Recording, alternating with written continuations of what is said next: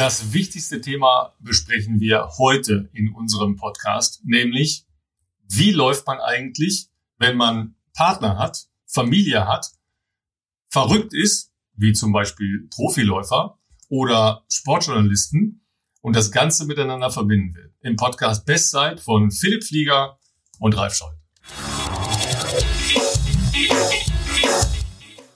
Ja, an der Stelle sagen wir nicht äh, Hallo Philipp und Hallo Ralf, sondern äh, sagen wir Hallo Philipp und Barbara. Wie geht's euch? Hallo. Hi. Ja, heute erstes Mal, dass wir hier zu viert sitzen. Deine Frau ist ja auch mit dabei. Wie wir es letzte Woche schon angekündigt haben, haben wir ein bisschen Überzeugungsarbeit geleistet, sage ich jetzt mal, ähm, und sind heute tatsächlich das erste Mal ähm, mit unseren Frauen heute dabei. Und äh, bin auch schon sehr gespannt, was wir dann nachher alles für Themen noch mit ausgraben. Mir persönlich geht's auf jeden Fall wesentlich besser als letzte Woche, wo ich ja doch ein bisschen äh, so einen kleinen Durchhänger hatte, sage ich jetzt mal. Ich habe dir am Samstag schon geschrieben, als du auf dem Weg zum Spiel warst, äh, zum Fußballspiel, zum Kommentieren. Ähm, ich glaube, ich bin wieder einigermaßen in der Spur und ähm, das kann ich zumindest aus dem heutigen äh, Standpunkt bestätigen. Heute ist Mittwoch, wenn wir das aufnehmen äh, und ich habe heute noch mal eine zweite äh, anspruchsvolle Einheit gemacht, die war auch schon wieder ganz solide. Also ich glaube, ich bin wieder einigermaßen in der Spur. Ja, du hattest ja so einen kleinen Blues in der letzten Woche. Das ist ja völlig äh, klar gewesen. Aber erstens äh, hat man das ja mal und wer, wie gesagt, wer weiß, wofür es gut ist. Ich kann nur sagen, dass das Fußballspiel, also meines Lieblingsvereins, 2-2, äh, wieder nicht gewonnen, mich jetzt nicht weitergebracht hat, mentalmäßig. ja, äh, ich hatte zwar danach wirklich total Lust zu laufen, aber ich habe jetzt äh, wirklich auch ein bisschen Probleme mit dem schnellen Dunkelwerden, weil bei uns ist halt der Wald direkt und äh, da ist es dann halt nicht mehr ganz so einfach, im Dunkeln zu laufen, weil das wirklich sehr, sehr dunkel wird und äh, auf Waldboden äh, mit Dunkel, das mag ich sowieso nicht so gerne. Hast du schon mal Stirnlampe ausprobiert? Stirnlampe? Stirn ja, also ich habe keine. Also ich habe hab auch keine, aber ich sehe sehr viele Menschen damit, selbst in der Stadt. Ja, da wo ich herkomme, ja, da gibt es natürlich Stirnlampen, ja, aber ja. nur für die Menschen, die unter Tage arbeiten. ja, die tragen Stirnlampen, ja. Ansonsten trägt niemand Stirnlampen. Und ich habe große Probleme, ähm, wie soll ich sagen, ästhetischer Natur, nein, religiöser Natur mit Menschen, die Stirnlampe tragen. Ja, äh, aber Mary trägt auch Stirnlampe und zwar, das ist nicht nur eine Stirnlampe, das ist äh, eine Stadionbeleuchtung. Damit kannst du einen halben Wald oh. ausleuchten. Ja. Also tatsächlich muss ich mal kurz eingreifen und sagen, ich habe die noch nie auf dem Kopf getragen. Danke, ähm, danke. Bitte, ah. ich weiß auch nicht, warum er sie mir geschenkt hat, wenn er Stirnlampen so sehr hasst. Ich muss sie ja doch nicht tragen. Aber ähm, es war wieder einer der Käufe, die er gerne macht und äh, sich irgendwas draus verspricht. Aber tatsächlich ähm, habe ich sie letztens bei meiner Laufbegleitung in der Köln Kölner Innenstadt, aber auch bei Dunkelheit ihr um das Fahrrad drumrum gehängt. Die hat sich auch nicht gefreut, ah, ja. aber ich ziehe es auf jeden Fall auch nicht an. ich gehe früher raus. Ich muss auch ein kurzes Geständnis machen. Ich habe doch eine Stirnlampe und zwar hat die mir mein Vater geschenkt Anfang des Jahres und zwar aus folgendem Grund. Wir waren, also als ich im Januar in Kenia war, waren wir doch auch die ein oder andere sehr, sehr frühe Einheit mit einer kenianischen Trainingsgruppe unterwegs. Und da habe ich das erste Mal gemerkt, vor Sonnenaufgang in Kenia trainieren ist ein Problem, ähm, weil man gar nicht zu dem Punkt kommt, wenn man jetzt keinen Fahrer hat, weil du nicht siehst, sobald du dieses Camp verlässt, hast du halt dein Handy, äh, äh, deine Handytaschenlampe, um irgendwie einen Meter vor dir auszuleuchten. Aber wenn du halt zwei Kilometer erstmal hinmarschieren musst, war das so suboptimal, dass ich mir dachte, dafür wäre eine Stirnlampe vielleicht doch ganz gut, um überhaupt mal zu dem Punkt zu kommen, wo wir dann am Sonnenaufgang starten. Deswegen, ich habe eine, aber ich habe sie tatsächlich dann, glaube ich, auch nur ein einziges Mal in Kenia verwendet. Und Barbara zum Beispiel, die ist heute auch schon vor Sonnenaufgang gestartet. Um 6 Uhr. Um 6 Uhr, um Gottes Willen. Da habe ich noch geschlafen, ähm, aber ohne Stirnlampe. Ohne Stirnlampe. Wir haben allerdings das Glück, dass wir auch in der Stadt laufen können, ja, das wo dann gut ausgeleuchtet war. Und ich finde ja, das Problem ist ja, wenn einem ein Läufer entgegenkommt, mhm. der eine Stirnlampe hat, weil in dem Moment, wo du dann an dem vorbeiläufst, läufst du selber ja in ein schwarzes Loch und siehst ja außenrum gar nichts. Ja, da bin ich äh, komplett, komplett bei äh, dir. Das äh, ist halt auch sehr unangenehm, wenn du an der Straße entlang läufst irgendwo und dir kommt ein Auto entgegen, siehst halt auch nichts mehr. Weil ich tatsächlich mhm. am Sonntagabend dann so, so einen Bewegungsdrang hatte und eine der Sachen gemacht hat, äh, habe, die wir hin und wieder mal machen, ähm, nämlich ich habe mich aussetzen lassen. Äh, wir kamen oh, halt, okay. halt äh, gemeinsam aus Frankfurt, weil ich das Wochenende halt über ja im Rhein-Main-Gebiet gearbeitet habe Und es war schon äh, lange dunkel, ja, und dann sage ich irgendwann so, äh, ich halte mal eben hier an, dann habe ich angehalten und bin einfach ausgestiegen und habe meine Sachen ausgezogen, äh, Laufschuhe hatte ich an und habe gesagt, tschüss, bis gleich. Ja, und dann, dann laufe ich halt den Rest nach Hause, ja. Was natürlich ein Highlight war für mich, äh, dass tatsächlich meine kleine Tochter, ja, elf Jahre alt, mit ausgestiegen ist, ja. Okay. Und äh, die hatte eigentlich keine Laufschuhe an, sondern nur so Sneaker, aber äh, das ging schon, ja. Und zack, ist sie dann mit mir nach Hause gelaufen. Das war super. Aber wir hatten eben auch das Problem, dass wir über einen Radweg an der Straße entlang sind und dann kommen dir die Autos entgegen, siehst gar nichts mehr. Mhm. Wir haben auch tatsächlich einmal angehalten, weil es so ein bisschen unwegsameres äh, Gelände war. Und bis ich dann ähm, Digital Fast Native, wie ich bin, meine Taschenlampe an meinem Handy gefunden hatte. Das hat dann eine Weile gedauert. Das war dann der langsame Kilometer da drin. Ne? Also war gar nicht so lang. Wir sind, äh, keine Ahnung, knappe drei Kilometer gelaufen, also irgendwie so gute Viertelstunde. Aber es war einfach super, ja. Ein bisschen frische Luft und, äh, und gut ist, ja. Sowas machen wir häufiger, dass wir jemanden aussetzen. Äh, Maris lässt sich gerne in der Stadt aussetzen. Ja. Das sind dann genau zehn bis äh, zu Hause.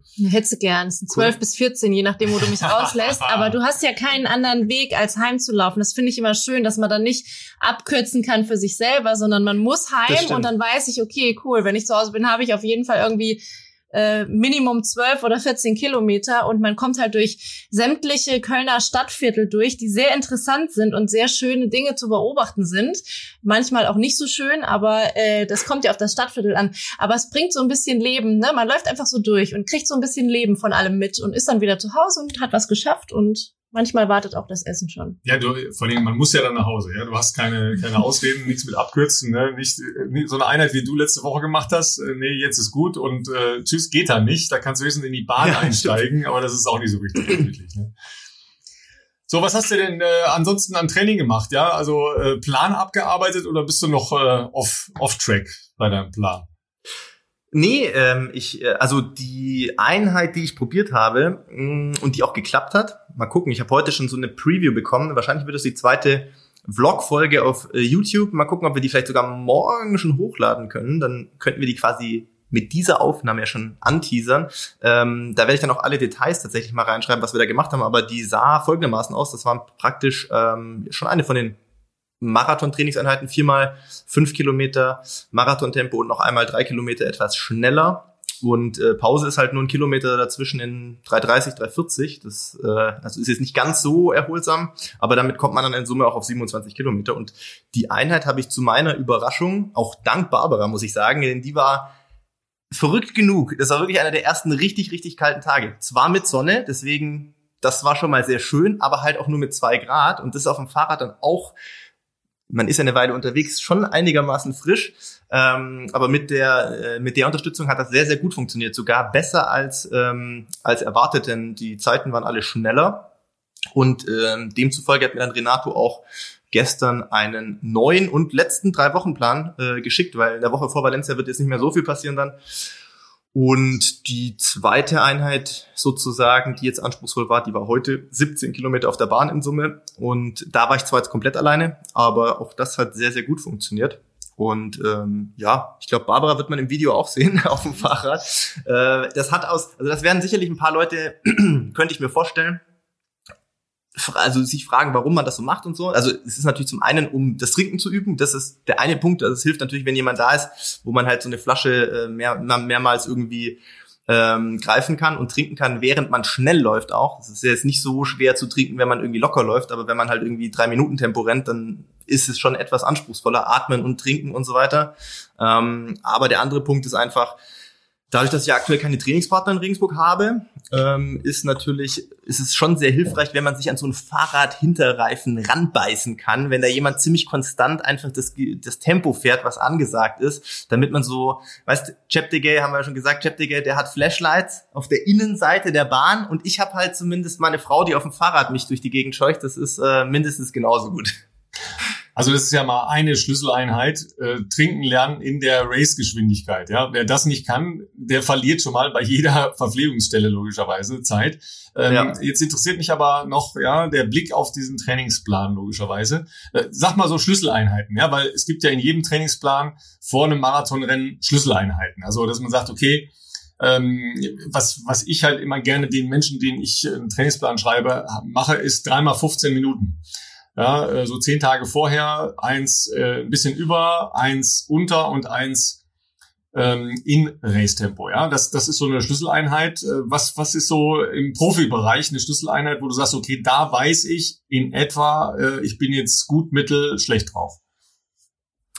Ja, das ist für mich ja relativ schwierig, da ja ungefähr jedes Programm von Renato ein Programm ist, was ich so noch nie gemacht habe. Also das ist sehr, sehr anders wie das, was ich früher trainiert habe. Ähm, wir haben das ja auch schon in den Folgen hier öfters beleuchtet. Es gibt ja nicht den goldenen Weg im Laufen, sondern natürlich gibt es total unterschiedliche Ansätze und auch irgendwie unterschiedliche Herangehensweisen, wie man so einen Plan erstellt oder wie so Einheiten aussehen. Für mich ist es zum Beispiel so, dass die meisten Einheiten sehr, sehr, sehr viel länger sind. Äh, vom Umfang her, wie gesagt, heute auch 17 Kilometer Tempoläufe auf der Bahn habe ich jetzt früher nie gemacht. Ne? Also von 3000er, 2000er, 1000er, irgendwo alles zwischen Halbmarathon-Tempo und, und fast schon am Ende eigentlich 10.000 Meter Tempo. Aber ich glaube, was, was schon so die Knackpunkteinheit nochmal vor Valencia wird, ist, glaube ich, nächsten Mittwoch. Da habe ich ehrlich gesagt auch schon ein bisschen Respekt davor. Ähm, nächsten Mittwoch haben wir siebenmal drei Kilometer eigentlich schneller als Marathontempo. Also zwischen neun Minuten und 9,06. Das und Pause dazwischen ist immer ein Kilometer so in 3,40 das wird, glaube ich, ich habe es extra noch nicht gemacht, weil das war der Fehler, den ich vor der vor der Einheit gemacht habe äh, am vergangenen Wochenende. Ich habe mir dann irgendwann mal gedacht, hm, da kommt am Ende 27 Kilometer raus. Und wenn du nur diese Blöcke anschaust, dann denkst du, ja gut, 15:30 über 5 Kilometer, das ist schnell.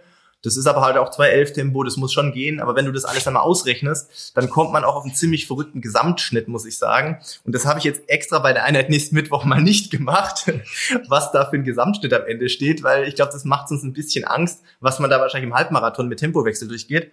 Ähm, aber ich glaube, dass das vor Valencia somit die krasseste Einheit nochmal wird. Mhm, ansonsten sind natürlich ein paar Track-Sessions nochmal drauf. Das habe ich zuletzt sehr wenig gemacht, ähm, wo man halt auch bewusst sagt, man geht glaube ich mal wesentlich schneller rein als Marathon-Tempo, um so ein bisschen so ein Puffer, sage ich jetzt mal, Geschwindigkeitspuffer zu bekommen. Ich habe nochmal einen 40er drin, aber jetzt würden wahrscheinlich einige denken, nach dem 40er, der so schnell war vor ein paar Wochen, da muss man noch mal einen draufsetzen.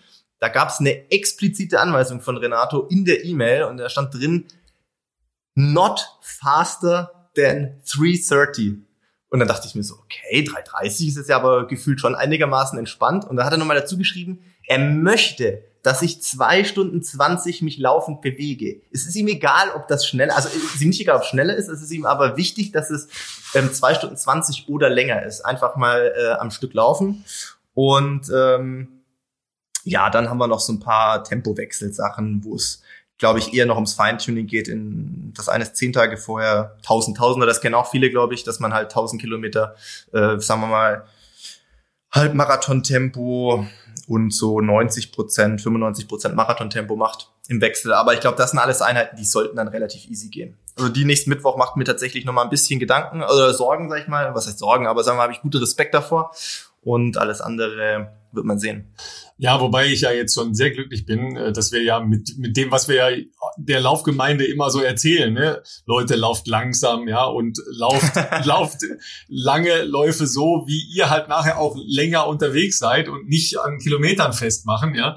Ähm, das stimmt. Dass das, äh, Renato, also das ist ja ein sehr erfahrener, älterer Trainer, der Generationen von äh, Läuferinnen und Läufern und Marathonläufern betreut hat und ähm, da bin ich jetzt sehr glücklich, dass der ein 40er und dann äh, in sieben Ausrufezeichen schreibt, äh, lauf langsam, ja, und dass du zwei Stunden 20 unterwegs sein bist, also dass du total safe bist, was die muskuläre Belastung angeht, ja, weil darum geht ja das Langlaufen im Prinzip halt eigentlich, ne? Genau, genau. Ja. Das muss man natürlich auch einordnen. Natürlich, wir sagen ja oft, äh, also dass man sich das jetzt nicht alles eins zu eins hier so ableiten kann. Ähm, was man da, glaube ich, in dem konkreten Fall ja nochmal betonen muss, ist, da geht es jetzt nicht darum, dass es dann bei mir vielleicht in 3,30 ist, also geht gar nicht ums Tempo, sondern wie du ja schon gesagt hast, es geht darum, dass letzten Endes die von mir anvisierte Zeit, wenn wir davon vielleicht Olympianorm sprechen, also sprich roundabout zwei Stunden elf, da geht es darum, zeitlich sich einfach mal länger zu bewegen.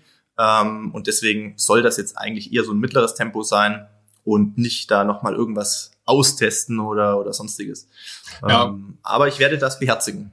Ja, und bei der Schlüsseleinheit fällt mir natürlich ein, äh, habe jetzt einige Leute verfolgt, die jetzt so mehr oder weniger versucht haben, eine Saisonpause zu machen, ja, weil ja doch einige Läufe jetzt einfach nochmal gecancelt wurden, auch kleinere Läufe, die nicht stattfinden konnten und so. Und da waren jetzt einige doch richtig frustriert bleibt dabei, geht raus laufen, das ist super, ja. Und einer, der zuletzt auch Tempoläufe mit äh, Richard Ringer gemacht hat, wollte jetzt eigentlich auch total frustriert Saisonpause machen. Ja. David Schönherr kommt äh, aus Münster und ähm, habe ich ihm dann äh, so ein bisschen die Einheiten äh, verfolgt und dann sehe ich am Montag dreimal drei Kilometer in 304. Ja, da habe ich gedacht, oh, Moment mal, das ist Saisonpause oder was? Ja, direkt hingeschrieben. Das ja, direkt hingeschrieben und dann hat er zurückgeschrieben, nee, Wetter ist zu gut, kann keine Saisonpause machen, macht keinen Sinn. Ja, also so viel, so viel zum Thema Sonnenschein im Westen. Ja, es ist, war hier immer noch großartig jetzt die letzten Tage und fantastisches Laufwetter. Ja, aber so lässt man sich dann halt wieder mitreißen äh, mit dem Wetter. Du hast gegen den Nebel und die Kälte angekämpft, aber du hast eine Skijacke an. Also von daher war das in Ordnung. also ich sag mal, äh, Barbara toucht das scheinbar gar nicht. Da haben wir nämlich auch schon oft drüber gesprochen. Also ich ich bin halt, ich weiß nicht, ich bin generell so ein Sommermensch, ne? Sommer geboren. Ich liebe es, irgendwie morgens nur ein T-Shirt anzusehen, kurze Hose, laufen zu gehen. Nicht irgendwie drei Schichten und danach du bist immer nass. Entweder weil es außen regnet oder Nebel ist oder was weiß ich was, oder weil du schwitzt. Es ist auf jeden Fall immer nicht so meine Jahreszeit, vor allem wenn man hier wirklich keine Sonne mehr sieht. Dir ist das, glaube ich, echt einfach egal, solange du laufen gehen kannst, ist für dich alles super, gell? Du findest es sogar super, wenn so wenig Leute draußen sind und ich denke mir immer so, wie heute. Also ich glaube, ich bin erst um elf zum Training gegangen, was für mich sehr, sehr spät ist. Aber ich habe das Wetter gesehen. Es hatte wirklich beim Frühstück ich noch zwei Grad gehabt, am Ende hat es wenigstens vier Grad gehabt. Aber du hast nichts gesehen. Es war so eine so eine richtig hohe Luftfeuchtigkeit, ne? wo du dann im Auto, also ich habe dann extra am Parkplatz, saß ich bestimmt noch drei Minuten wieder im Auto und dachte mir so, hm, Jetzt muss ich eigentlich mal rausgehen. Und die Scheibe wurde nass, aber es hat nicht geregnet. Ne? Also dann hast du schon gedacht, so, ah, das wird auch wieder so richtig ekelhaft. Die Bahn war nass von was auch immer, Luftfeuchtigkeit. Ja, man zieht's dann irgendwann durch, aber ich brauche da irgendwie drei Anläufe und du denkst dir halt, oh, Hauptsache du kannst äh, rausgehen, ne? Ja, das ist der, der Nachteil, den man halt davon hat, dass wir im Sommer die Donau haben. Ähm, ja. Dafür haben wir im Herbst halt dann den Nebel. Ähm, ich empfinde es aber schon ähm, echt als angenehm, ähm, dass einfach viel weniger los ist bei dem Wetter aktuell. Also wenn dann ein Tag Sonne ist wie letzten Samstag, dann ähm, ist ja alles äh, vollkommen überlaufen, überfüllt an der Donau. Ähm, an Fahrradfahren ist dann sowieso nicht zu denken, weil es nur ein Slalomfahren ist und selbst beim Laufen ist es so. Ähm, von dem her hat es schon Vorteile, wenn einfach neblig ist. Und ich finde auch, der, er wirkt so ein bisschen wie so ein Weichzeichner, der Nebel, und alles wirkt irgendwie ein bisschen gedämpft und ruhiger. Und ähm, ich, also ich bin gerne draußen bei Nebel. Wir haben tatsächlich heute Nachmittag schon einen kleinen Paarlauf gemacht, was wir auch gar nicht so oft machen, okay. eigentlich eher selten machen. Ähm, wir mussten bei uns auch selten. Wir mussten aus anderen Gründen, ja. Äh, wir mussten tatsächlich an einer Stelle abbiegen, weil es schon wieder so voll war. Ja, die, oh, die Leute okay. gehen halt schon wieder so in den Wald, ja, wenn die Sonne scheint nachmittags, ist das sofort schon wieder so voll, weil ja nicht viel andere Sachen übrig bleiben, klar, aber viel, Spaziergänger viel, ne? Und dann haben wir auch gesagt, mhm. nee, das ist zu voll hier, ja, komm, abbiegen, ja, weil das äh, geht jetzt wieder los, dass die Leute halt rausgehen, aber zum Glück gehen sie raus. Das ist besser, als irgendwie nur drinnen hocken äh, und nichts machen. Ne? Das ist äh, schlimmerer. Ja. Ähm, ja, Philipp, lass uns noch einen Blick auf Dresden werfen, weil haben wir ja auch mit, äh, mit der Laura Hottenrott lange äh, diskutiert, ob das jetzt Sinn macht, da zu laufen oder nicht zu laufen. War ja letztlich keine Quali-Option da, weil das halt, glaube ich, nicht als äh, qualifizierter Wettkampf gegolten hat. Aber war natürlich ein paar spannende Ergebnisse, die, äh, die erzielt worden sind, nicht nur auf der äh, Halbmarathon-Distanz, sondern äh, auch über zehn Kilometer und so. Also das war schon knackig, muss ich sagen. Ja. Ja, also die Strecke war ja, glaube ich, auch äh, Corona-bedingt neu, sage ich jetzt mal. Das ist sowohl das Event zu dem Zeitpunkt, also Dresden hat ja schon sehr viele Laufevents übers Jahr verteilt normalerweise. Ich hätte auch im März das erste Mal da den 10 Kilometer Lauf mitmachen wollen, der dann leider ja abgesagt wurde. Und ich glaube, dieses, äh, diese Lösung jetzt in dem Park war ja, wie gesagt, aus der Not heraus geboren, ist aber offensichtlich nicht die schlechteste Lösung gewesen. Also ich meine, generell kann man, glaube ich, eins beobachten, jetzt gerade so in diesen letzten Corona-Monaten, sage ich jetzt mal, durch das sehr dünne Wettkampfangebot häufig ballt sich natürlich die Konkurrenz wesentlich mehr bei bestimmten Wettkämpfen und dann sieht man natürlich, dass äh, Konkurrenz einfach auch ähm, für neue Höchstleistungen natürlich ähm, beflügelt. Ne? Und äh, die Leute haben gefühlt einfach auch immer Bock zu laufen, weil man jede, jede Gelegenheit natürlich auch sehr wertschätzt, weil ich glaube, jetzt nach Dresden wird es zumindest im Deutsch deutschsprachigen Raum kenne ich jetzt nicht mehr aktuell sehr viele Alternativen, was sonst noch kommen kann. Ich glaube, Silvesterläufe wird auch eher alles äh, schwierig. Und ähm, das kann man, glaube ich, hier in Dresden als Bestzeitenfestival bezeichnen. Also da gab es ja überragend viele sehr, sehr gute Zeiten. Vielleicht angefangen mal bei, weil wir letzte Woche ja noch einen Podcast drüber gesprochen hatten. Ähm, Aaron Bienenfeld ist ja, ähm, hat nicht nur in Frankfurt einige Zeit zusammen jetzt mit, äh, mit Richard Ringer auch äh, trainiert, sondern hat der da, ich sage jetzt mal in Anführungszeichen, sein zweites Debüt gemacht. Ne? Der ist wohl vor, weiß ich nicht, drei, vier Jahren mal einen Halbmarathon gelaufen, wahrscheinlich auch eher just for fun, weil der ist ja noch ein junger Kerl. Ähm, und da ist er, glaube ich, 1,08 gelaufen. Und jetzt hat er aber richtig einen rausgehauen. Ähm, mit, das muss ich überlegen, 62, 36 oder sowas. Ja, sowas, ja. Also, mhm. aber überragend gute Zeit. Ich glaube, 14. Platz äh, in der ewigen deutschen Bestenliste. Und ähm, der ist ja noch sehr, sehr jung. Und eigentlich, glaube ich, sieht er sich selber auch noch nicht unbedingt so richtig auf der Straße, sondern hat halt jetzt auch gesagt, okay, das ist mal jetzt eine Gelegenheit, was, was für ihn auch anderes nochmal auszuprobieren. Also das ist auf jeden Fall sehr, sehr gut. Richard Ringer hat das, äh, hat den Halbmarathon gewonnen. Ähm, auch nicht weit weg von seiner Bestzeit, die er damals in Berlin gelaufen ist. Auch sehr guter, glaube ich, ähm, Leistungs, wie soll ich sagen, Leistungstest für ihn. Der kann wahrscheinlich, oder ich nehme mal an, äh, dass natürlich das große Ziel logischerweise Valencia ist. Ich gehe mal davon aus, er wird das so mehr oder weniger aus dem Training raus bestritten haben. Also da äh, scheint auf jeden Fall auch alles äh, zu passen äh, in Hinblick äh, für sein für seine Marschroute. Hm, Simon Boch 10 Kilometer in 28, äh, 10 ist auf der Straße auch schon länger kein Deutscher mehr gelaufen. Also das ist auch, ich glaube, Platz 5, Platz 6 in der ewigen deutschen Bestenliste. Sehr, sehr, sehr gut. Ähm, was hatten wir noch? Ja, Mir, Miriam unter 1,10, Miriam Datke unter 1,10, genau, 1,09, 42, wenn ich das richtig in Erinnerung habe, ja. War 36, richtig. 1,09, 36, glaube ich, ja. Ähm, also was die Runde war ja, was du schon gesagt hast, glaube ich sehr ja, klein eigentlich. Ja, was du schon gesagt hast, ist ja das eine, dass sich offensichtlich ja die Leute mehr konzentrieren auf die wenigen Optionen, die überhaupt da sind. Genau. Hast du das Gefühl, dass früher dann stärker, sagen wir mal, auf zu viele Mini-Höhepunkte trainiert worden ist und dadurch dann einfach so ein durchgängiges, äh, leistungsorientiertes Training weniger durchgehalten worden ist? Weil es ist ja schon erstaunlich, dass sehr viele Bestzeiten erzielt werden auf diesen mittleren und ähm, fast langen Strecken.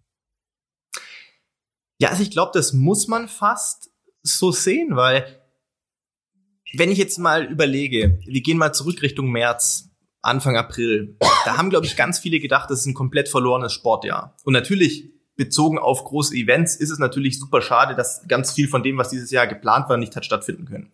Für die Sportler selber würde ich das jetzt zumindest im Leichtathletik-Laufbereich so nicht sagen. Also ich glaube, dass ganz viele Leute dieses Jahr riesen Fortschritte gemacht haben teilweise. Und ich glaube schon, dass es darauf zurückzuführen ist, dass das Wettkampfangebot dünner ist. Also wie du schon sagtest, wahrscheinlich hat man sich sonst vielleicht auch mal ein bisschen verzettelt, verrannt, weil man zu, meinte, zu viel zu machen oder es hat sich zu sehr verteilt. Dann macht der eine das, der andere das. So gibt's nicht so viel Angebot. Alle gehen an einen Wettkampf hin. Und äh, ich zum Beispiel war jetzt ja in Berlin bei diesem kleinen 10 Kilometer Lauf äh, Ende September. Und da war es ja auch so. Manchmal ist es so bei solchen Rennen, mh, hm, vor allem oft bei deutschen Meisterschaften auf der Straße, es wird halt dann irgendwie, also taktiert und dies, das und, und das war da äh, ist von Anfang an überhaupt nicht zu, zu spüren gewesen. Es ist Startschuss und dann ist Feuer frei. Und dann rennen aber 20, 25 Leute auch zum Teil, gemessen an Bestzeiten, die sie zuvor hatten, weit über ihrem Verhältnis einfach mit. Und haben, glaube ich, dann auch oftmals ähm, sich in einen komplett neuen Leistungsbereich teilweise reinkatapultiert. Also auch dort die 10 Kilometer Zeit. Jetzt muss ich noch mal überlegen, wer war mir da auch noch in Erinnerung geblieben? Ich glaube, der Johannes Motschmann zum Beispiel ich möchte ihm jetzt nicht Unrecht tun. Ich weiß nicht, was seine Bestzeit vorher war. Aber zum Beispiel ist der ja auch 28,50 gelaufen auf der Straße. Ich glaube auch, dass das für ihn eine deutliche Steigerung gewesen ist. Ähm, das ist ein bisschen untergegangen, weil, weil Simon natürlich auch so, so gut war. Aber daran sieht man ja, dass teilweise Riesensprünge da möglich sind. Und, ähm, und ja, es ist irgendwo so die Mentalität, friss oder stirb. Jetzt haben wir ein Rennen, ich habe nichts zu verlieren, da gucken wir mal, was geht. Und dann läuft man teilweise auch weit äh, über dem an, was man sich vielleicht sonst zutraut und, und versucht einfach in einer der Gruppen mitzukommen. Ähm, und was sich auch, glaube ich, bewährt ist, man könnte jetzt sagen, okay, das ist ja ohne Zuschauer. Ähm, ich glaube schon, dass Zuschauer motivierend sind und helfen und natürlich auch nochmal pushen können. Aber so ein Konstrukt mit einer kleinen Runde, das war in Berlin ja ähnlich. Ich glaube, in Dresden waren es auch 2,5 Kilometer eine Runde. Ähm, ja, wie soll ich sagen? Also hat ja dann fast schon ein bisschen was von so wie Stadion, ne? nur ein bisschen größer. Aber wenn du einen Halbmarathon natürlich läufst mit acht Runden, und das sind dann trotzdem Betreuer, Trainer sind normalerweise zugelassen. Du kannst natürlich schon extrem gut steuern und hast extrem gute Anhaltspunkte, äh, wie du liegst, kannst wahrscheinlich teilweise je nach Runde auch sehen, wo vielleicht andere Gruppen oder liegen. Und ich glaube schon, dass das, ähm, dass das eine sehr günstige Situation dieses Jahr war für einige. Wie sieht's denn jetzt in Valencia überhaupt aus? Ich habe das Streckenprofil gar nicht auf dem Schirm. Äh, das Einzige, was ich nachgeguckt habe, ähm, die haben natürlich ja nur ein Elitefeld. Man kann sich immer noch melden für die virtuellen Rennen, ja, äh, mhm. sowohl Halbmarathon als auch Marathon. Also wer darauf Bock hat, gegen dich zu laufen, äh, Anfang Dezember, der kann das immer noch machen. Kostet 120 Euro. Ähm, ist, ja, das ist doch super, oder? Ja, ist jetzt nicht gerade ein Schnapper logischerweise, ja, aber ähm, auf jeden Fall haben die eines der schönsten Wettkampf-Trikots. Ähm, das ich so in den letzten Jahren gesehen habe. Das sieht super aus, ja. Also schon mal direkt, okay. direkt eine Bestellung bitte mitbringen, ja. okay, okay, versuch das. Ja, aber nicht in deiner Größe, ne, weil das passt mir nicht. ähm, jedenfalls, wer da noch laufen will, könnt ihr auf Valencia Marathon, könnt ihr euch das nochmal anschauen. Das ist, wie gesagt, Halbmarathon und Marathonmäßig noch möglich.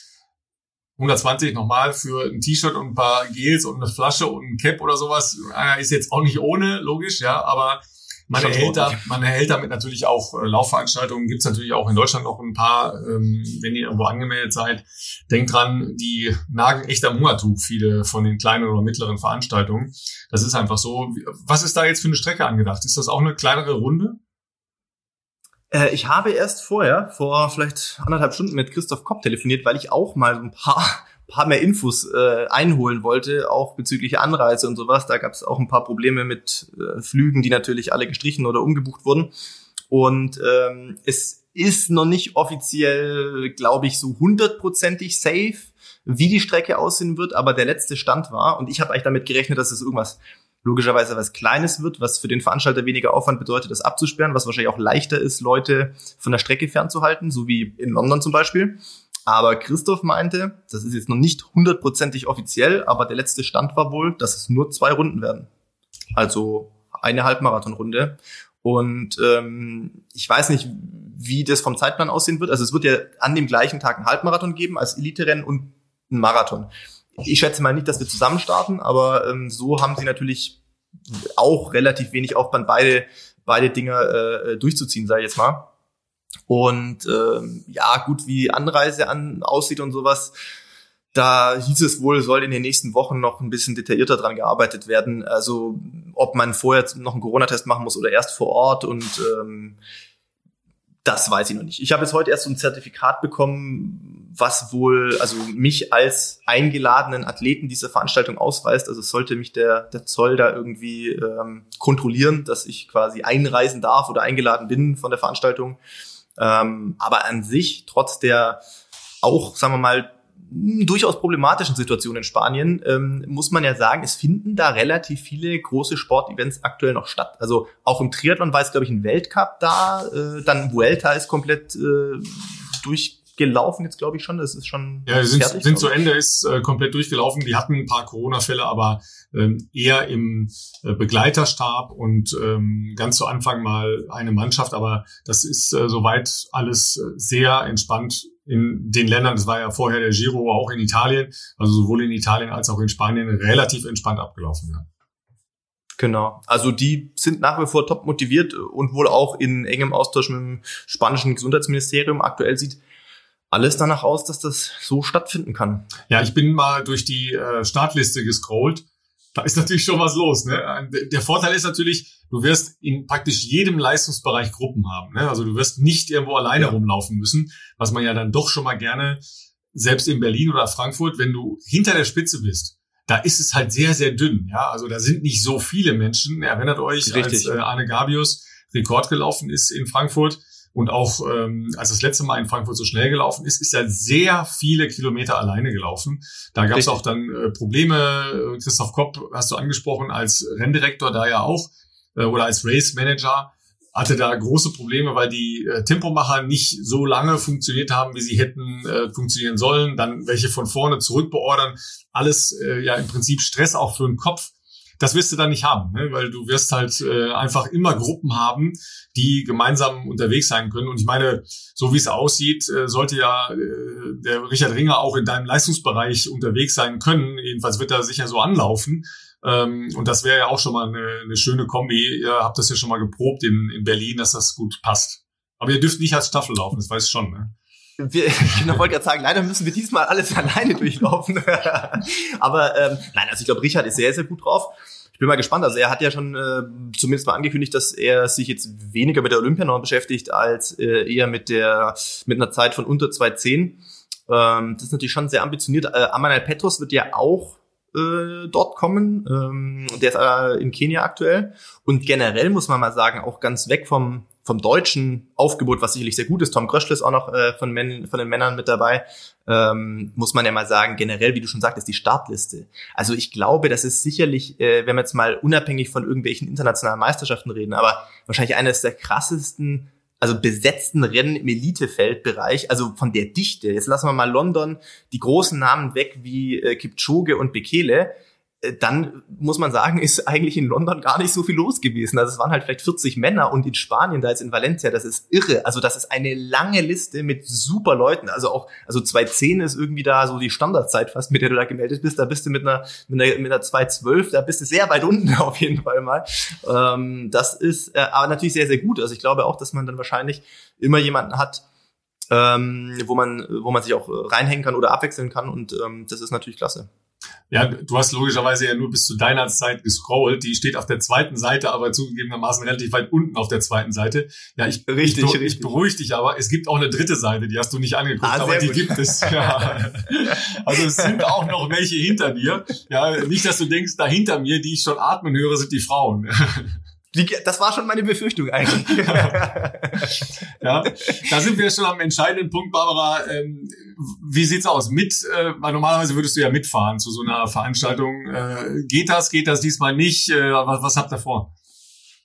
Ich hatte es ursprünglich natürlich geplant, ähm, dass ich mitfliege, ähm, hatte tatsächlich aber auch noch gar keinen Flug gebucht, auch kein Hotel.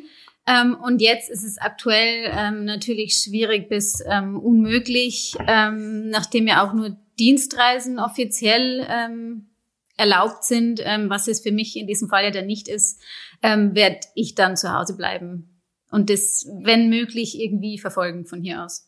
Ja. Oder einfach wie immer zwei Stunden plus einfach zittern und leiden, bis es dann vorbei ist, weil es als Frau oder Freundin auch immer sehr anstrengend ist, so ein Marathon, wenn man warten muss und ähm, selber nichts tun kann. Ja, auf der einen Seite, es wäre sicher gar kein Problem, dich als Social Media Beauftragte äh, für unseren Podcast oder was auch immer dahin zu schicken. Also die, äh, die, die Bescheinigung, die würden wir, glaube ich, äh, irgendwie zusammenbekommen. Ja, aber ist ja die Gilt Frage. Gilt als Dienstreise. Genau, genau. Ja, ist ja die Frage, ob das vernünftig ist oder nicht vernünftig ist. Ne? Äh, lass uns mal reinschauen. Ähm, klar ist das halt nervig, wenn man das nicht sehen kann und dann halt möglicherweise auf irgendeinen schwurbeligen Live-Ticker, der die Zwischenzeiten nicht solide anzeigt, äh, angewiesen ist. Ja, das ist ja ganz, ganz furchtbar. Ähm, oder ist die Zeit vor dem Rennen anstrengender mit Philipp? Ich finde eigentlich die Zeit währenddessen, das ist das Schlimme. Vorher, na ja, man leidet natürlich schon mit. Ich kenne ja selber diese Anspannung vor einem Marathon aus eigener Erfahrung. Ähm, da weiß man halt, man kann nichts tun. Da muss derjenige jetzt selber durch und hoffen, dass es dann irgendwann soweit ist und der Startschuss fällt. Ähm, das, ja, da, da kann jemand von außen auch schlecht helfen, aber ähm, da versuche ich dann halt einfach, ähm, mich irgendwie im Hintergrund äh, zu halten, damit Philipp so in seinen Tunnel rein kann. Ähm, das Schlimme ist dann die Zeit ähm, des Rennens. Ähm, Philipps Mama meinte irgendwann mal, früher, als Philipp noch ein Bahnläufer war, das waren noch schöne Zeiten, da war nach spätestens 14 Minuten für 5000 ähm, war das Rennen rum. Ähm, jetzt muss er gute zwei Stunden leiden, bis er dann durch ist. Ja, ich, ich weiß auch tatsächlich. Her, ja, ich, ich weiß tatsächlich nicht, wie es jetzt ist, ob äh, es nur einen Live-Ticker gibt oder ob es eine Live-Übertragung gibt. Ich meine, in Spanien wird es schon irgendwas geben. Das ist nur nicht ganz einfach, äh, weil es da oft keine Austausche mit Eurosport oder anderen äh, jetzt Fernsehplattformen erstmal gibt und ob es halt als ähm, Rennen im Netz angeboten wird, weiß ich auch noch nicht. Halte ich euch aber alle ja. auf dem Laufenden. Ja, ansonsten habe ich äh, letzte Woche schon gesagt, äh, wir, wir müssen irgendwas machen dann in der Zeit, damit wir uns halt auch äh, beschäftigen und unsere Nerven beruhigen. Genau. Ja, dann machen wir irgendwie ein Insta Live oder ein Facebook Live, irgendwie sowas, ja und äh, und machen die Expertenkommentare, ohne irgendeine Ahnung zu haben, was tatsächlich beim Rennen los ist. Das wird wahrscheinlich die, die geilste Live-Berichterstattung ever. Ja, wir berichten live vom Valencia-Marathon. Was da los ist, wir haben keine Ahnung, aber keine Ahnung, ja, ja, schaut alle zu, es wird großartig werden. Ja. ja, machen wir gerne. Wenn, wenn du jetzt nicht wärst, würde ich wahrscheinlich zwei Stunden laufen gehen und mich da ablenken. Ähm, aber so, wie du das vorschlägst, ist natürlich auch eine gute Variante. Ja, wie gesagt, also erstmal gucken wir noch, dass wir irgendwo einen, einen Livestream oder einen, einen, Ticker finden. Ja, wobei das mit, mit Tickern, das ist natürlich echt so eine schwierige Geschichte. Als Mary ihren letzten Marathon gelaufen ist, vor zwei Jahren, muss ich mal wieder fragen, vor zwei Jahren, ne? Vor zwei Jahren in New York, ähm, da gab es ja eine Live-Übertragung. Völlig überraschend war sie nicht in der Live-Übertragung zu sehen. Warum eigentlich? Was war denn da los? Ja, ähm, weil sie ist ja mit ihrer Mutter gestartet, die ähm, in der Kategorie Frauen äh, Ü70 unterwegs war. Und ähm, die mussten leider ganz hinten starten. Ja, was halt auch schon richtig doof ist, weil da natürlich sehr viel, sehr, sehr langsamer Läufer unterwegs sind. Bei diesen ja. ganz, das ist ja 45.000 Starter, das ist nochmal anders als bei den großen Veranstaltungen in, in Deutschland.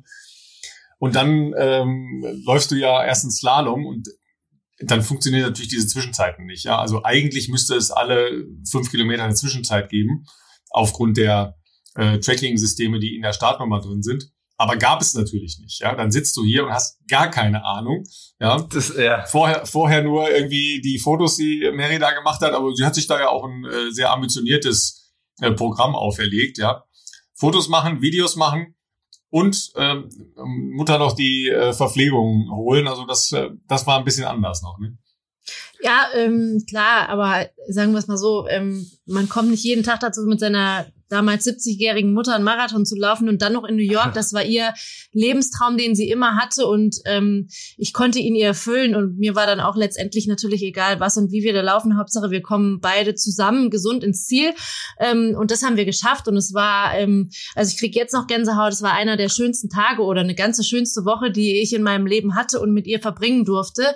Ähm, und habe auch so ein bisschen an sie zurückgegeben, was sie mir immer gegeben hat. Ja, die hat mich jahrzehntelang oder nicht Jahrzehnte, aber jahrelang hat die mich äh, um fünf oder um sechs Uhr morgens zum Frühtraining gefahren, als ich noch kein äh, noch kein Auto hatte, um selber fahren zu können. Ähm, äh, in dunkelsten Novembernächten stand sie dann da zwei Stunden vor der Schwimmhalle, hat gewartet, bis ich wieder rauskam, um mir das früheste Frühstück zu reichen, mich an die Schule zu bringen. Also ich glaube, das ist das Mindeste, was man dann mal machen kann, sowas zurückgeben nach diesen ganzen Jahren, die sie für mich früher getan hat. Ähm, ich hoffe, dass die Ella nicht auf dem Weg ist zum Frühtraining, äh, so schnell zu werden, dass sie irgendein Frühtraining Ja, ja, genau. Das ist Schöne. Das, das ist die absolute Horrorvorstellung, ja, dass sie irgendwann mal Frühtraining anfängt. Ja, ja äh, nee, aber ähm, von da aus hatten wir eine grandiose Woche mit grandiosem Wetter in New York. Auch an unserem Tag war das einfach großartig und dieser Marathon ist wirklich der absolute Wahnsinn. Also äh, es ist so laut, es ist so viel Lärm, es ist an jeder Ecke was los, es sind so viele Läufer unterwegs und du denkst die ganze Zeit nur, was ist denn eigentlich los? Und klar, wir wir mussten hinten starten, weil ich zu ihr in die Gruppe gegangen bin. Ich war eigentlich weiter vorne einsortiert, aber man darf sich nur nach hinten ähm, äh, zurück äh, ähm, sortieren, wenn man das möchte. Und ähm, es war ein einziger Slalomlauf. Also es gab auch Stellen, wo wir gar nicht irgendwie nebeneinander laufen konnten, weil es so voll war und ich so du links, ich rechts. Ja, wir, also ich hatte auch teilweise Angst, dass ich sie verliere. Wir hatten zum Glück Pink und und Neonblau an irgendwie, so dass wir uns ähm, irgendwie noch mal finden konnten nach einem Kilometer, weil es war so viel los und äh, oh ja, es war schon Wahnsinn. Also dann klar, Wasser holen, äh, das ist da auch nicht in New York alle fünf Kilometer oder wie das sonst so oft ist, sondern jeden Kilometer. Und das haben Ach, wir natürlich, okay. ja, also sehr, sehr oft auf jeden Fall oder jede Meile vielleicht, jede Meile. jede Meile. Ja, also ein bisschen mehr als ein Kilometer jede Meile. Aber es ähm, ist dann schon oft und viel und äh, gerade an so Wasserstationen ist ja unglaublich viel los. Bleiben ja auch alle stehen, ja klar, wir machen mal ein Schwätzchen und so, ne? Ähm, ja, und wir sind dann immer raus, rein, Slalom und so. Also es war ähm, ein, ein grandioser Tag, kann ich äh, auch allen Hörern, die ähm, mal irgendwann wieder reisen wollen und weg wollen und Marathons äh, laufen wollen, nur empfehlen. Es kostet zwar viel und ähm, es ist aber die Reise und es ist die Stimmung wert, wenn man also so einen Tag genießen kann. Ja, und wie gesagt, ich bin total dankbar, dass ich das mit meiner äh, Mutter ähm, erleben durfte. Na gut, wenn man sieht man mal wieder, es sind nicht die Spitzenzeiten, die den Marathon nee, nee, ausmachen, nee. das Marathonerlebnis, sondern es sind die Dinge außenrum. Ja, ja. Ganz genau. Äh, das Doofe, wenn du in, in, in New York Pech hast, da habt ihr jetzt totales Schweigen gehabt, dass gutes Wetter war. Wenn du da bei schlechtem Wetter bist, der Sammelpunkt mhm. für die normalen Läuferinnen und Läufer ist halt absurd früh am Morgen. Und da gibt's natürlich nichts. Da gibt's keine Zelte, mhm. keine Unterstellmöglichkeiten, gar nichts. Da stehst du drei Stunden lang ja, wir sind um frei an der Brücke. Halb fünf abgeholt worden vom Hotel und waren dann um halb sechs äh, vor Ort, glaube ich. Da ging dann die Sonne auf und ähm, wir sind um zehn oder irgendwas gestartet, halb elf. Also selbst diese Zeit zu überbrücken. Und es war auch so äh, sehr, sehr kalt. Also es war morgens, glaube ich, drei Grad. Also wir waren eingepackt ohne Ende und haben natürlich alles da gelassen. Aber alleine schon mal vier Stunden zu überbrücken, obwohl Sonne, war es natürlich mega kalt. Ne? Also irgendwelche Sachen mitgenommen zum Hinsetzen. Aber wenn es da, das konnten wir uns auch nicht vorstellen. Wenn es da regnet, dann hast du echt äh, die A-Karte sozusagen gezogen. Aber ja. hatten wir nicht. So, und da gab es natürlich einen, äh, einen Livestream von der Zielkamera. So die, die Zielkamera in New York ist natürlich schon mal im Prinzip über zwei Straßen, weil es eine relativ große Straße da im Central Park ist und du äh, guckst halt über zwei Straßen drüber. Und dann habe ich versucht, diese Zielkamera zu filmen. Ja, jetzt wusste ich natürlich nur so ungefähr, wann die denn wohl reinkommen würden. Also roundabout so vier Stunden zehn bis vier Stunden 25, irgendwo in dem Bereich. Jetzt wusste ich auch, was sie anhatten. Aber da kommen natürlich schon noch ein paar andere auf die Idee, mal was Pinkfarbenes oder was Neonfarbenes anzuziehen. So, dann habe ich halt bestimmt eine halbe Stunde mit meinem Handy vor dem Fernseher gestanden, ja, und versucht, die beiden beim Zieleinlauf zu filmen. Ja. Genau. Hatte natürlich einen brutalen Krampf im Unterarm, weil ich die ganze Zeit das Handy gehalten habe. Aber ich habe es geschafft ja, und habe äh, tatsächlich äh, die Zielüberquerung äh, da dann filmen können. Aber äh, so werden wir das wahrscheinlich, äh, Barbara, dann in Valencia auch machen müssen, dass wir äh, schauen, dass wir irgendwo die Bilder herbekommen, weil dann, äh, dann haben wir gewonnen. Ne? Weil dann, dann haben wir ein bisschen zum Spielen. weil, äh, klar, Philipp, ja, du, du weißt, wo die, äh, du, du weißt ja, beim, beim Triathlon heißt es immer, wenn du den Helikopter noch siehst, dann weißt du, dass du dabei bist. Ja. Und äh, bei euch ist es ja, ja, wenn, wenn ich das Motorrad noch riechen kann, ja, dann weiß ich, dass ich, dass ich noch eine Chance habe. äh, ja, das, das, ähm, das stimmt. Ich befürchte nur, dass vorne, ganz vorne wird es trotzdem relativ zur Sache gehen. Ich glaube, der Streckenrekord liegt bei 2.03, meine ich. Ich könnte mir vorstellen, anhand des ähm, Starterfeldes, dass er da sicherlich noch mal ein paar probieren werden, äh, drunter zu laufen. Aber ich werde natürlich mein Bestes geben. Ich werde auch versuchen, so schnell wie möglich irgendwie danach mal ein Lebenszeichen zu senden. Im Zweifelsfall, ich glaube, Christoph Kopp wird ja auch mit dabei sein. Und ähm, ja, Corona-bedingt, glaube ich, äh, hast du, wie du schon gesagt hast, macht das ja am meisten äh, Sinn vermutlich. Also Spanien gilt ja trotzdem auch als Risikogebiet, dass man dann vielleicht nicht unbedingt alle da dann auch anreisen, zumal du ja auch noch einen Job so hast. Ja, auf der anderen Seite ist natürlich jetzt auch spannend äh, in der gesamten Corona-Zeit. Ähm, wie war das, wenn so ein Typ, der sonst halt permanent in der Weltgeschichte unterwegs ist, plötzlich zu Hause ist und äh, einem auf die Nerven geht und dann auch immer noch sagt, hey, du musst aber, hey, heute habe ich wirklich wieder eine furchtbare Einheit drauf, du musst mit mit dem Fahrrad, du musst die Verpflegung machen und so weiter. War das substanziell anders dieses Jahr? Es ja, es war tatsächlich anders, vor allem weil ja nicht nur Philipp sehr viel mehr zu Hause war ähm, als sonst, ähm, sondern ich natürlich auch.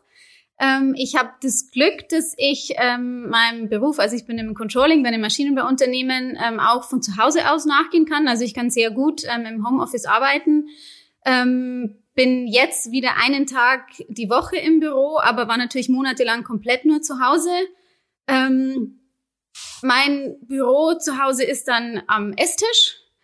Ähm, aber das hat tatsächlich erstaunlich gut funktioniert. Also ich dachte mir so am Anfang ähm, im Jahr März so, als Philipp zurückkam aus Kenia, dass wir uns vielleicht doch irgendwann auf die Nerven gehen. Aber wir haben es, also ich kann zumindest für mich sprechen, das ähm, schon sehr genossen, dass wir einfach echt mal viel mehr Zeit füreinander hatten.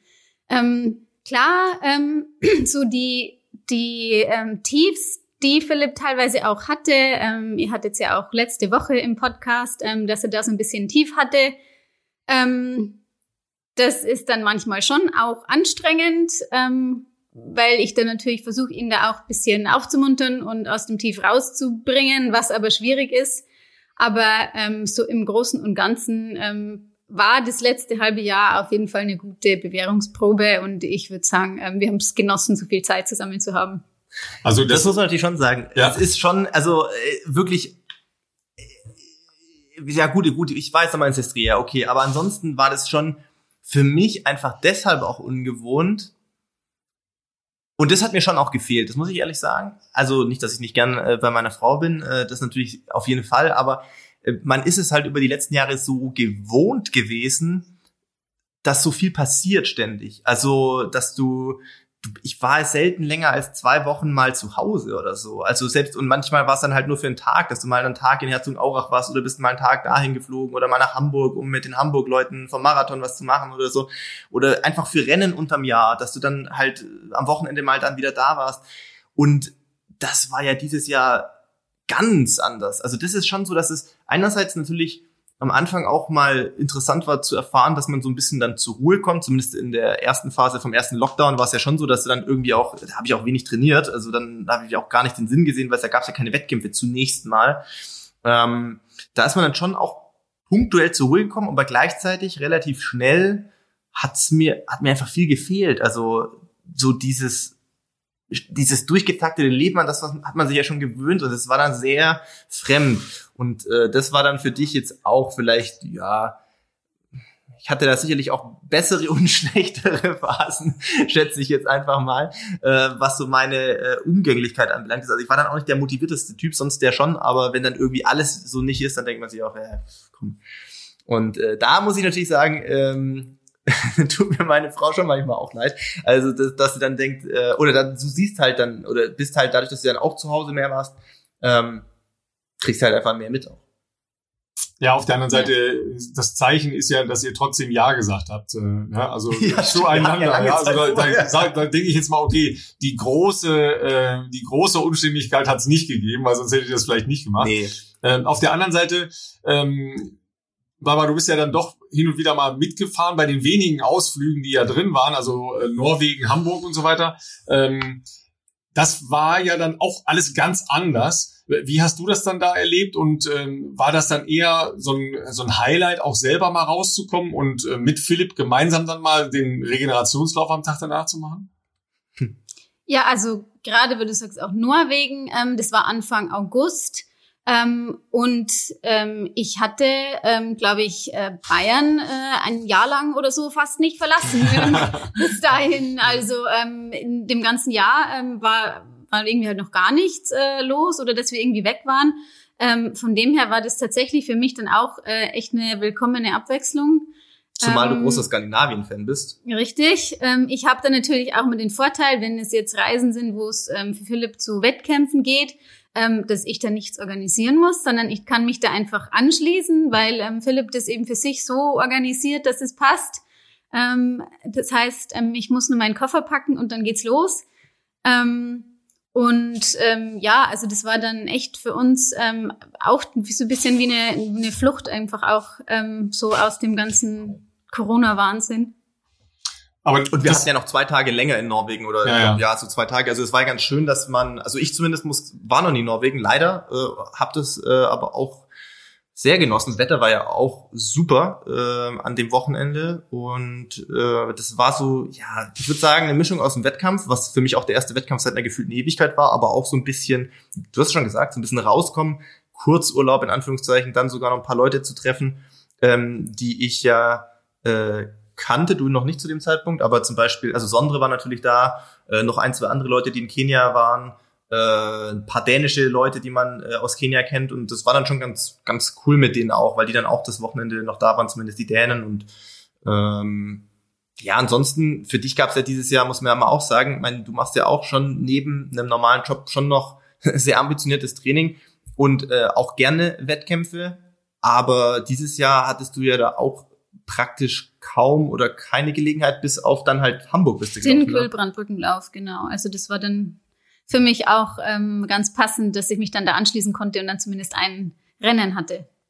Ja, wobei das ja jetzt, sagen wir mal, zum entspannten Laufen und zum Lauferlebnis jetzt nicht der geilste Lauf ist, ne, mit, mit Wind und ja. Brücke rauf, Brücke runter. Erlebnis war es schon auf jeden Genau, Fall. es war ein Erlebnis, aber ähm, seitenmäßig jetzt mit nichts zu vergleichen, was ich im Vorfeld so kannte.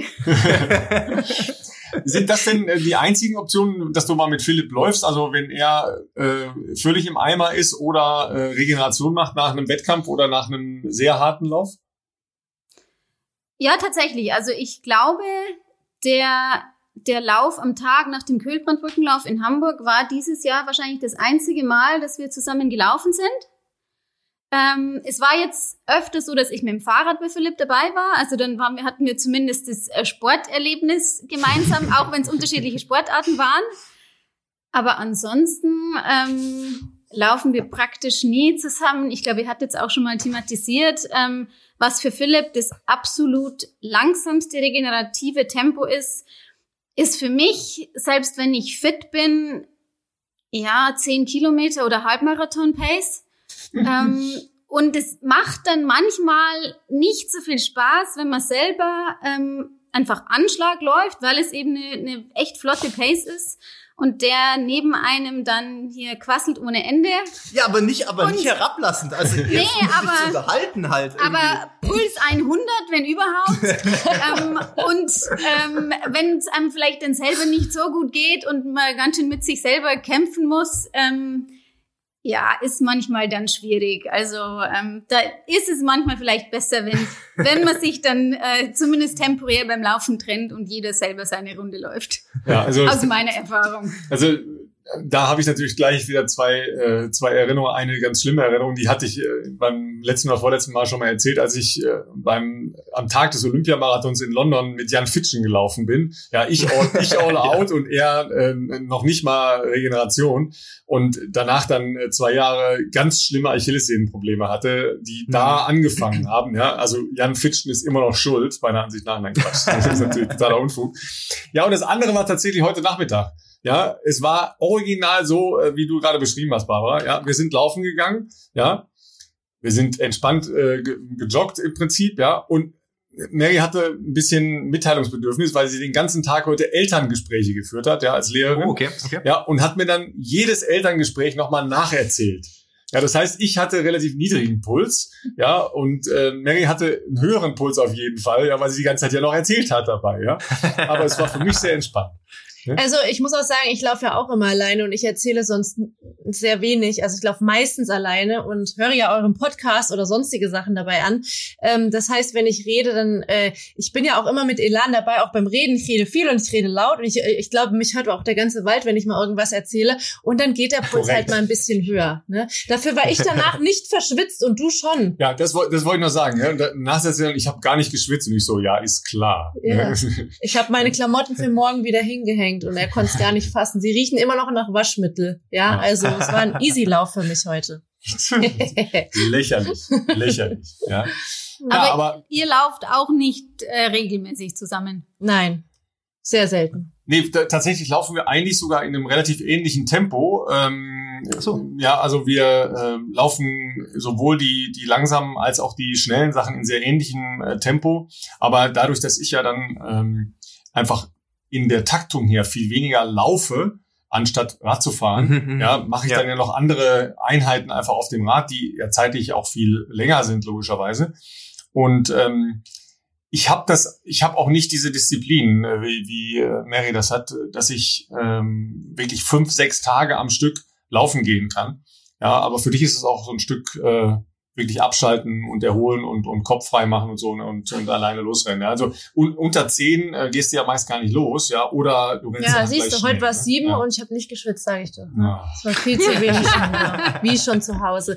Nee, also tatsächlich ist im Sommer gehe ich sehr gerne, ähm, wenn dann auch für mich Ferien sind, gehe ich sehr gerne früh laufen, weil ich halt mhm. es auch nicht mag, wow. wenn Hitze ist. Ich habe auch den Oktober und November total gerne und an manchen Tagen ist mir jetzt auch schon wieder zu warm, weil ich will mich dann irgendwie einpacken und will so frische Luft aufspüren und äh, mhm. was Kaltes auf meiner Haut, das mag ich schon sehr gerne. Und im Sommer gehe ich dann halt ganz früh raus. Ja, wie du weißt, Philipp, ihr redet ja oft drüber, da liegt ihr ja noch stundenlang im Bett, deshalb kommt er da schon mal nicht mit. ähm, und ähm, im normalen, strukturierten Leben, wie wir es normalerweise jetzt nicht in Corona-Zeiten haben, ist es halt so, ähm, dass äh, unsere Tochter halt fünfmal die Woche Training hat. Ne? Entweder ist mhm. es Leichtathletik nachmittags oder ist es Schwimmen und ich bringe sie hin mhm. und in der Zeit gehe ich laufen. Das ist auch mein Sport. Also ich habe mir das, ich teile mir meinen Tag so ein, dass ich sage, okay, wenn sie Sport macht, muss ich nicht warten und muss nicht irgendwas machen oder muss nicht hin und ja. her fahren. Das lohnt sich gar nicht, sondern ich habe meine Laufsachen im Auto und äh, zu der Zeit laufe ich dann halt auch. Und das ist mein Abschalten und das äh, finde ich total entspannt. Und deshalb ist das gar nicht so sehr äh, diszipliniert, sondern auch oftmals mit, ja, was soll ich denn sonst machen? Also es gibt auch Tage, mhm. da gehe ich dann nicht laufen, weil ich total müde bin oder ich denke so, hm, ja, aber dann hat sie zwei Stunden Schwimmtraining, ja, und danach duscht sie noch eine halbe Stunde. Da kannst du dir ausrechnen, wie lange man darauf wartet, bis sie wieder rauskommt.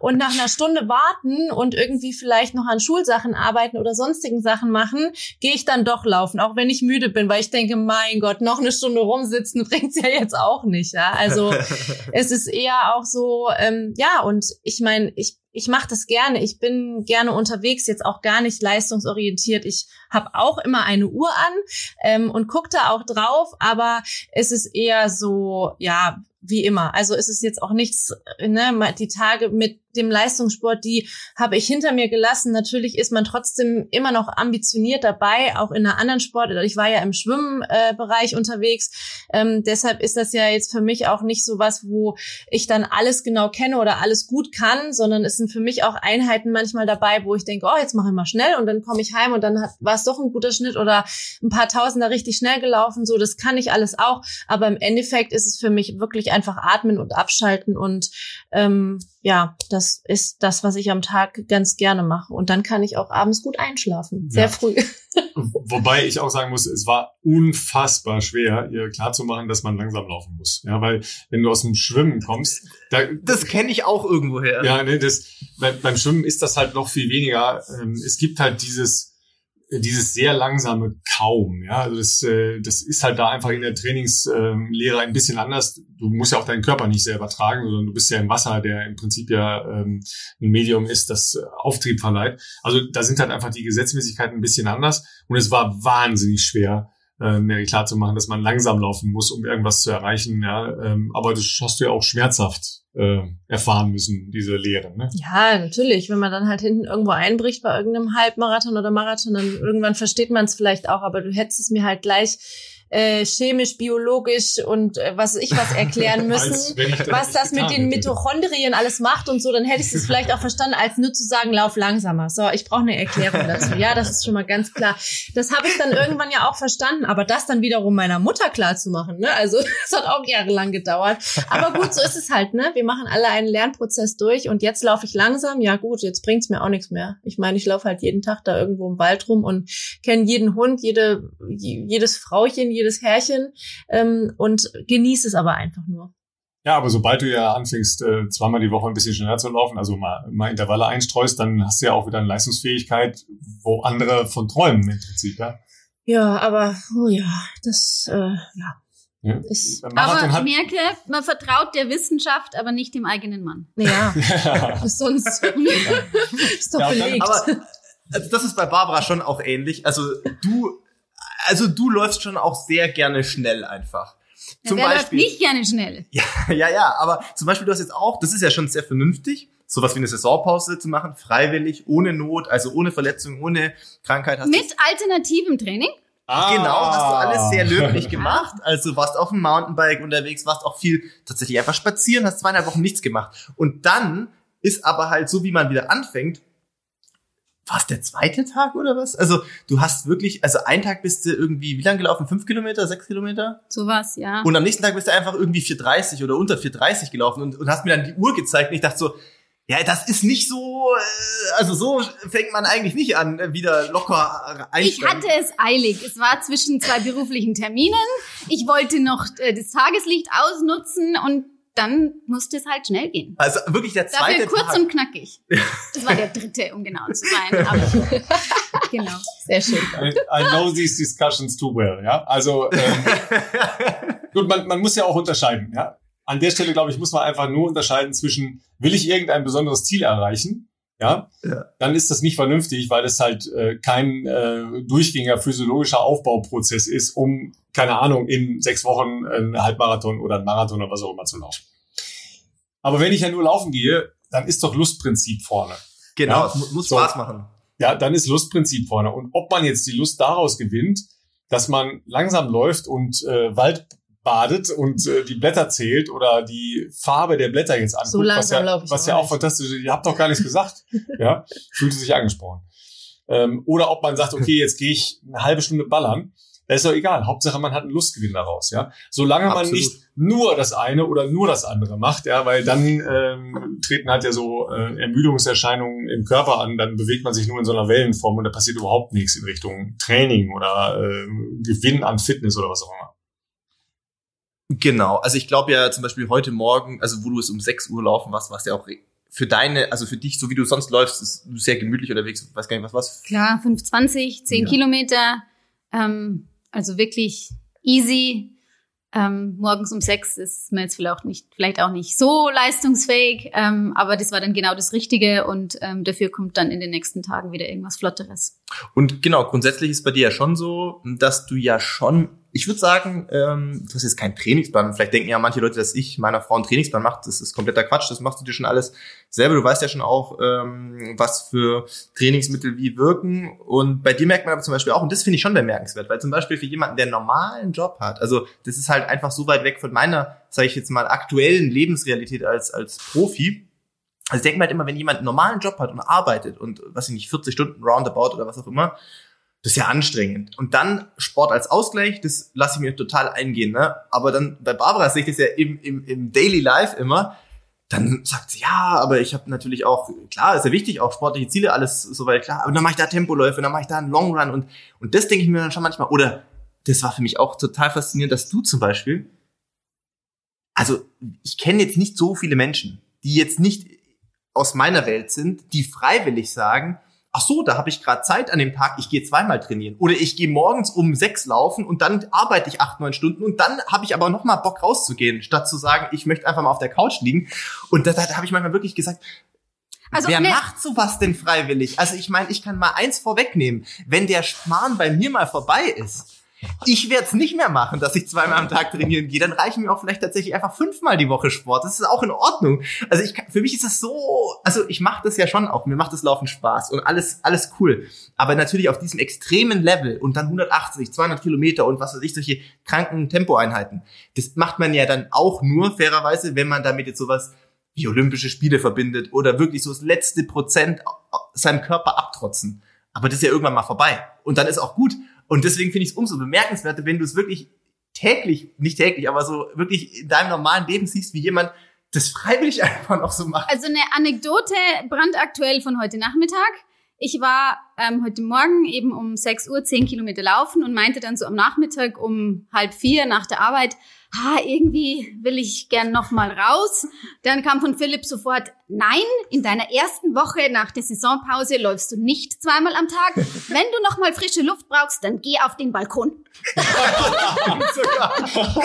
stimmt sogar. Wirklich. Mein Highlight, mein Highlight.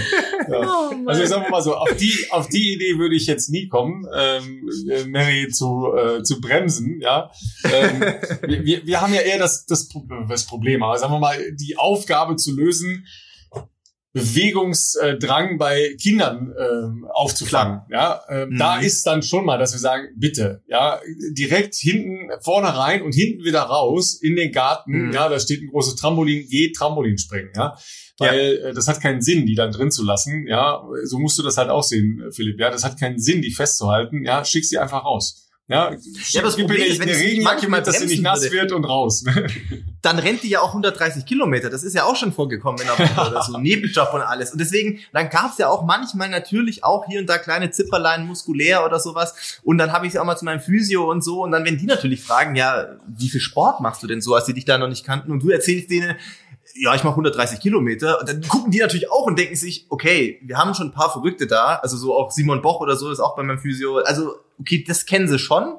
Aber das ist dann schon für die schon auch so, ja, aber also bist du gerade, also machst du so Profisport oder so? Nö, ich mache das nebenher so, neben meinem Job, weil ich einfach Bock drauf habe. Da denken sie sich auch natürlich so, ja, weniger ist manchmal auch mehr, ne? So ein bisschen. Äh, also zumindest in der ersten Woche nach der Saisonpause ähm, sagt mir auch mein Verstand, einmal am Tag laufen reicht. Sagen mir auch meine Beine. Ich habe noch ziemlich Muskelkater von den schnellen acht Kilometern am Montag. Ähm, von dem her habe ich mich dann heute mit dem einen Lauf am Tag ähm, schweren begnügt. Herzens begnügt. Aber ich sehe schon, ich weiß schon, was nächste Woche dann wieder passiert. Nächste Woche, da werden wir ein paar, paar ähm, Doppeltage wahrscheinlich wieder. Die haben. Vorteile des Homeoffice man kann Stimmt. gut vor und nach der Arbeit das laufen stimmt. gehen, weil ich mir den Fahrtweg spare mhm. oder in der Mittagspause das Tageslicht ausnutzen. Genau. Ähm, Gerade jetzt, wo es ähm, einfach äh, die, die Zeitspanne kurz ist, in der es hell ist, Mittagspause natürlich das Beste. Ja, äh, kleiner Pro-Tipp am Rande, Philipp, ja, deine Frau hört ja gerade nicht zu. Ja, die Baumärkte haben offen, man kann die Balkone gerade ganz geil stylen. Ja. ja. Nur, dass das ich bei uns der Fan bin vom Baumarkt und Philipp Baumärkte hasst. Ich hasse es. Also Barbara ist auch so jemand, ein Laufband auf dem äh, Balkon ja, zum genau, Beispiel. Laufband auf dem Balkon. Ja, das ist mal Dann kannst du sie auch rausschicken. Ja. das stimmt, das hätte, das hätte wirklich was. Ähm, Oder ich dann mal Philipp von der Couch aufscheuchen auf den Balkon. Ja, stimmt auch. Also Laufband wäre tatsächlich was. Äh, ich weiß, haben wir in den vergangenen Folgen natürlich auch mal drüber gesprochen, wo ich gesagt habe, ich hasse es eigentlich. Aber ich denke mir jetzt schon wieder, nach gerade mal gut einer Woche mit Zeitumstellung und halt jetzt bei uns, ja, wann ist dunkel, halb fünf um, dreiviertel fünf ist schon eigentlich ziemlich schnell finster jetzt hier. Ähm, da habe ich mir schon öfters gedacht, vielleicht doch so ein richtig gutes Laufband im Keller. Leider ist unser Keller hier nicht so groß. Ähm, das wäre vielleicht doch noch mal was, weil ich glaube, sich dann zu sagen, okay, komm, jetzt noch mal schnell 40 Minuten aufs Laufband, wenn es zu Hause ist, das könnte ich mir sogar vielleicht auch abtrotzen, dann vielleicht sogar mal mit Swift oder sowas. Damit habe ich ja noch gar keine Erfahrungen bislang, weil ich ja nicht Rad fahre zum Beispiel auf der Rolle oder so und auch kein Laufband zu Hause habe. Aber ähm, bei Jan Frodeno habe ich ja gesehen, äh, das scheint ja auch mit, oder bei Montferrat, ich glaube, die machen auch relativ viel auf äh, Swift, so bei den zweiten Einheiten. Das wäre noch was. Ähm, du bist natürlich auch kein Laufband-Fan, aber Nee, also lieber, lieber bei Wind und Wetter raus. Ja, ja, also ich bin ja auch ein absoluter, äh, ich kann es halt einfach nicht. Ich bin, nicht, dass ich einen Laufband hasse, äh, aber ich kann es halt einfach nicht. Ich kann nicht länger als eine halbe, also maximal eine halbe Stunde auf so einem Laufband. Das ist halt furchtbar, ja. Aber tatsächlich habe ich jetzt eine Menge Leute gesehen, weil die Preise auch ein bisschen, sagen wir mal, ein bisschen kommoder werden, ähm, die sich jetzt halt so Paint Caves einrichten, ja. Also im mhm. Triathlon, Triathlon-Bereich natürlich sehr gerne genommen aber eben ja auch, weil eben viele Fitnessstudios ja jetzt wieder auf erstmal unbestimmte Zeit zu haben.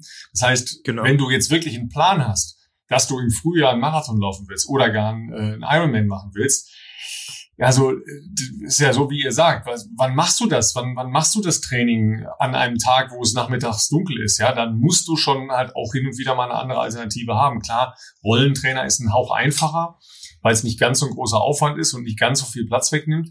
Aber ähm, das ist natürlich dann mit einem Laufband schon, schon edel und advanced. Nur wenn man jetzt wirklich sehr viel darauf unterwegs ist ähm, und man hat vielleicht die zwei Trainingslager, die man vorhatte im Jahr, äh, nicht die Möglichkeit gehabt in diesem Jahr, dann könnte man vielleicht das Geld in die Richtung umleiten, keine Ahnung. Aber es sind halt Optionen, die man sicher nochmal durchdenken muss. Ähm, Im Prinzip sage ich auch immer, eigentlich ist doch kein Grund, äh, nicht draußen zu laufen. Klar, wir, wir haben jetzt hier auch nicht leider die beleuchtete Laufstrecke vor der Tür. Äh, sonst läufst du wirklich hier an der Straße rauf und runter, was jetzt äh, nix ist. Aber äh, es sind noch vier Wochen, Leute. Ja? Es sind noch vier, na, fünf Wochen. Es sind noch fünf Wochen, dann werden die Tage wieder dann länger. Tage ja? Also, ja, ne? also genau. deshalb, das halten wir jetzt auch noch durch. Ja? Ähm, und wir, wir wollten ja noch erzählen, wie es ist. Was, was machst du, wenn du Kinder hast? Ja, wenn ja viele von euch zu Hause halt auch äh, einfach die Situation haben, ähm, du hast zwei Optionen. Entweder du stehst morgens um 6 Uhr auf, ja, wenn die anderen noch schlafen und gehst ganz langsam außer Tür und bist sehr ruhig dabei, ja.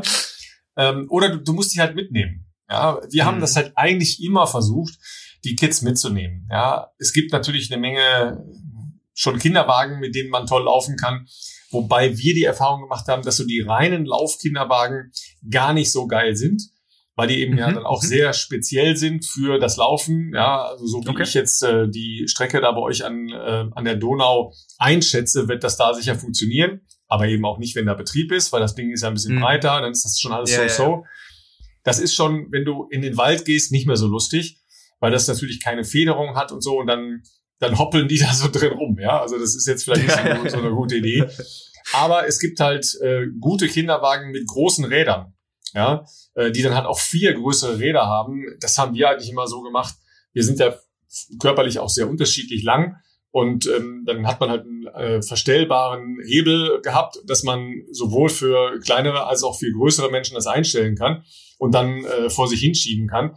Ähm, und da äh, sind wir mit, mit einem normalen Kinderwagen besser gefahren als mit einem Laufkinderwagen. Ja, ja, also ich. Du hast immer gesagt, es geht nicht so tief, wie ich das brauche, du ja. musst schieben. Also ich habe geschoben. Wir reden jetzt nicht von mir. Eine, eine Geschichtsklitterung. Dieser eine Prozent, in dem du mal den Kinderwagen geschoben hast. Ich weiß sogar noch, da sind wir, da sind wir sogar einmal um den komischen Weiher da bei der Sporthochschule in Köln gerannt ja. und sind Sabrina Mockenhaupt begegnet und die hat dich sehr, sehr angepfiffen, weil sie gesagt hat, was, deine Frau muss schieben und du bist nebendran her. Ja, da warst du auch genau so was. Ja, ganz genau. So. Also ich habe geschoben, aber tatsächlich ist es so, es gibt natürlich heutzutage heutzutage wunderbare Laufkinderwagen, äh, die man in jeder Größe nutzen kann, wo die Kids äh, von sehr klein bis sie halt nicht mehr darin sitzen wollen, ähm, äh, äh, dabei sein können. Das habe ich auch immer gemacht. Das habe ich sehr viel und sehr oft gemacht. Und ja, es ist natürlich anstrengender, wenn man einen Wagen vor sich herschiebt, als wenn man alleine läuft ohne den Wagen. Aber nun hat man ja mal das Kind bekommen und es ist da. Und wenn man Sport machen ja. will, dann muss man das halt auf sich nehmen und muss halt mit dem Kind dann mal rausgehen. Also ich habe die Ella immer mitgenommen. Wir hatten da, ja, natürlich ist es ein bisschen anstrengender und man hat dann vielleicht mal keine Uhr an oder guckt nicht so drauf. Ähm, aber man ist halt ja ein Eltern Elternteil geworden und hat auch Verantwortung. Und jetzt ein Kind zu Hause lassen oder ähm, dann um fünf Uhr aufstehen und laufen gehen oder erst um neun Uhr abends, wenn es ins Bett ist, das habe ich auch nicht gemacht. Ähm, vor allen Dingen aber aus dem Grund, weil wir gesagt haben, wir machen die Aktivitäten zusammen und die Kinder lernen ja auch von klein auf schon, was machen die da eigentlich? Warum laufen die permanent? Oder wieso sind die permanent unterwegs oder mit, mit dem Rad unterwegs? Ja, weil wir eine sportliche Familie sind und weil ähm, ist ein ganz großer Teil unseres Tages ist, dass wir einfach Sport treiben oder auch ein wichtiger Teil unseres Lebens ist. Und das war für mich das Wichtige, ähm, den Kindern oder auch unserer Tochter mitzugeben. Ähm, dass das einfach dazugehört. Und ich glaube, na gut, ähm, deshalb ist sie auch so ein bisschen verrückt geworden und macht mit elf schon fünfmal oder sechsmal die Woche Sport. Klar, ähm, es kommt nicht von ungefähr und dann noch Leichtathletik wie der Vater und Schwimmen wie die Mutter, ähm, ist ja auch klar. Aber ähm, sie, sie kennt das ganz genau und ich glaube auch, man kann da auch ähm, eine ganz tolle qualitative Zeit haben. Ja, wenn die noch Babys sind oder kleiner sind oder brabbeln oder so, ne, dann lesen die ihr Büchlein oder nuckeln an irgendeiner Flasche, sind aber trotzdem draußen in der Natur, gucken rum rum und ich kenne kein Kind oder habe noch nie ein Kind gesehen, das im Kinderwagen, wenn es geschoben wurde, beim Joggen geweint hat oder irgendwas, weil die meisten finden das toll. Es geht alles ganz viel an denen vorbei, die kriegen Natur mit, die sind an der frischen Luft und es ist super. Ja, und man war ja. zusammen. Äh, wenn die älter werden, also sobald Ella drei war, habe ich die und zu schwer für diesen Kinderwagen, habe ich, haben wir ihr Fahrradfahren beigebracht, ja, dann war die auf dem Fahrrad mit dabei. Also die ist auch mit drei schon acht Kilometer auf dem Fahrrad gefahren, wo andere Eltern mir die Knarre an den Kopf, nicht ganz, aber gehalten haben, weil sie gesagt haben, das arme Kind. Und ich so, nee, die hat Spaß dabei, die macht Sport und ich mache auch meinen Sport fertig. Und ja, man muss mal eine Trinkpause machen, man muss mal anhalten. Ne? Es ist als Elternteil dann alles schon mit... Ähm, äh, ja, also nicht so ambitioniert in den Jahren verbunden, ne? also ähm, aber es geht und man bringt das den Kindern ja auch eine gewisse, einen gewissen Lebensstil bei oder eine gewisse Art und Weise, den Sport in seinen Tag ähm, einzubringen. Und ähm, auch jetzt noch, jetzt ist sie größer und es ist uns gelungen, dass sie jetzt in der Corona-Zeit ähm, äh, ja mal untermotzen, aber es macht ihr trotzdem Spaß, mit uns in den Wald zu gehen und sämtliche Sachen zu machen. Also wir haben auch in der Corona-Zeit ganz viel Sprints gegeneinander gelaufen und ja, ich hatte, glaube ich, ab und zu Zerrung, weil ich schaffe es nicht mehr. ich bin wirklich, also was das längere Laufen angeht dann oder das ne, ausdauerndere Laufen angeht, noch ein bisschen fitter als äh, unsere Tochter. Aber äh, in den Sprints habe ich absolut keine Chance mehr. Aber natürlich möchte ich auch als ehemalige Leistungssportlerin alles geben und äh, habe dann schon ein, zwei Mal im Sommer gehumpelt musste auch ein paar Tage Pause machen, weil ich mir dann doch irgendwie das, das irgendwie angezerrt hatte, wo, was ich immer im Fernsehen sehe, wenn die diesen 100-Meter-Sprint laufen und dann irgendwann mittendrin aufhören und so humpeln und ich denke immer, was machen sie denn? Und dann habe ich es gespürt, genauso war es und ich dachte so, Mist, okay, jetzt kenne ich dieses Gefühl auch mal. Ähm, aber auch da einfach mitnehmen und dann macht man halt mal eine kürzere Einheit und ähm, man hat das Kind aber dabei und es macht denen auch unheimlich Spaß, gegen die Eltern ähm, im Sport anzutreten, egal was es ist, oder mitzugehen und mitzuhalten, weil die wollen das ja auch, ja, und die wollen ja auch zeigen, was sie können. Und ja, es ist äh, an vielen Tagen auch anstrengend oder anstrengender und man muss vieles organisieren, wenn man die Kinder mitnehmen will ähm, und alles unter einen Hut bekommen will. Aber es ist definitiv machbar. Ja, und wenn man dann im Marathon vielleicht 30 Sekunden langsamer läuft, dann Ach, hat man trotzdem, dann hat man trotzdem äh, das ganze Jahr irgendwie über draußen mit dem Kind und der Familie verbracht und hat alle, alles irgendwie unter einen Hut bekommen, anstelle zu sagen, ich bin in einer Stunde wieder zurück, setze ich vor den Fernseher oder hier nimm das iPad mhm. oder hör Musik oder mal was, ich bin gleich wieder da. Das haben wir nie gemacht. Nie. Mhm. Und jetzt ist es natürlich schon auch so, wenn man also in, ins Teenie-Alter kommt, ja, also meine Große ist ja schon ein bisschen über das Teenie-Alter auch hinaus, die hat dann jetzt keinen Bock mehr mitzufahren. Das ist dann immer äh, so angedeutete Nötigung von mir. Ja, aber, aber wenn sie dann mitfährt mit dem Fahrrad, ja, redet sie die ganze Zeit mit mir. Ja, das heißt, ich habe, keine Ahnung, eine Dreiviertelstunde oder Stunde, ja, und rede, ja, intensiv mit meiner Tochter. Ja, so. du redest nicht, sie redet. Ja, ist ja egal. Ja, ich sag ja, ja nur, aber es kommt halt alles aus ihr raus. Also ja. es ist trotzdem so, obwohl sie es vorher nicht weiß, kommt sie nachher zurück und ist total happy, ja. weil ihr zwei einfach intensiv geredet habt in dieser Stunde. Ja, das ist ja genau. Qualitätszeit, die man so eigentlich nicht, nicht. hat, ja, weil sonst setze ich mich ja jetzt eher nicht sagen wir mal so bewusst an den Tisch und sage so, jetzt erzähl mal oder so. Ja, das ist ja auch nervig, ja. Genau. Aber äh, wenn man dann halt irgendwie zu zweit unterwegs ist, dann kann man sich ja nicht entkommen, ja, so mehr oder weniger, ja. Äh, und dann, dann kann das eben auch Qualitätszeit sein. Und übrigens, wegen der langen Radfahrten haben wir da natürlich auch, und da haben ja ganz viele Leute auch Sozialstress, wenn sie in Urlaub fahren oder auch zu Hause am Wochenende die langen Touren machen. Wir haben das immer versucht, irgendwie so zu verbinden, dass wir gesagt haben, wo könnt, könnte ich hinfahren, dass wir uns halt treffen und da einen Ereigniswert schaffen. Ja, entweder im Spielplatz oder ein Strand oder keine Ahnung, irgendwas, mhm. ja. Ein bisschen gucken, findet sich immer irgendwas.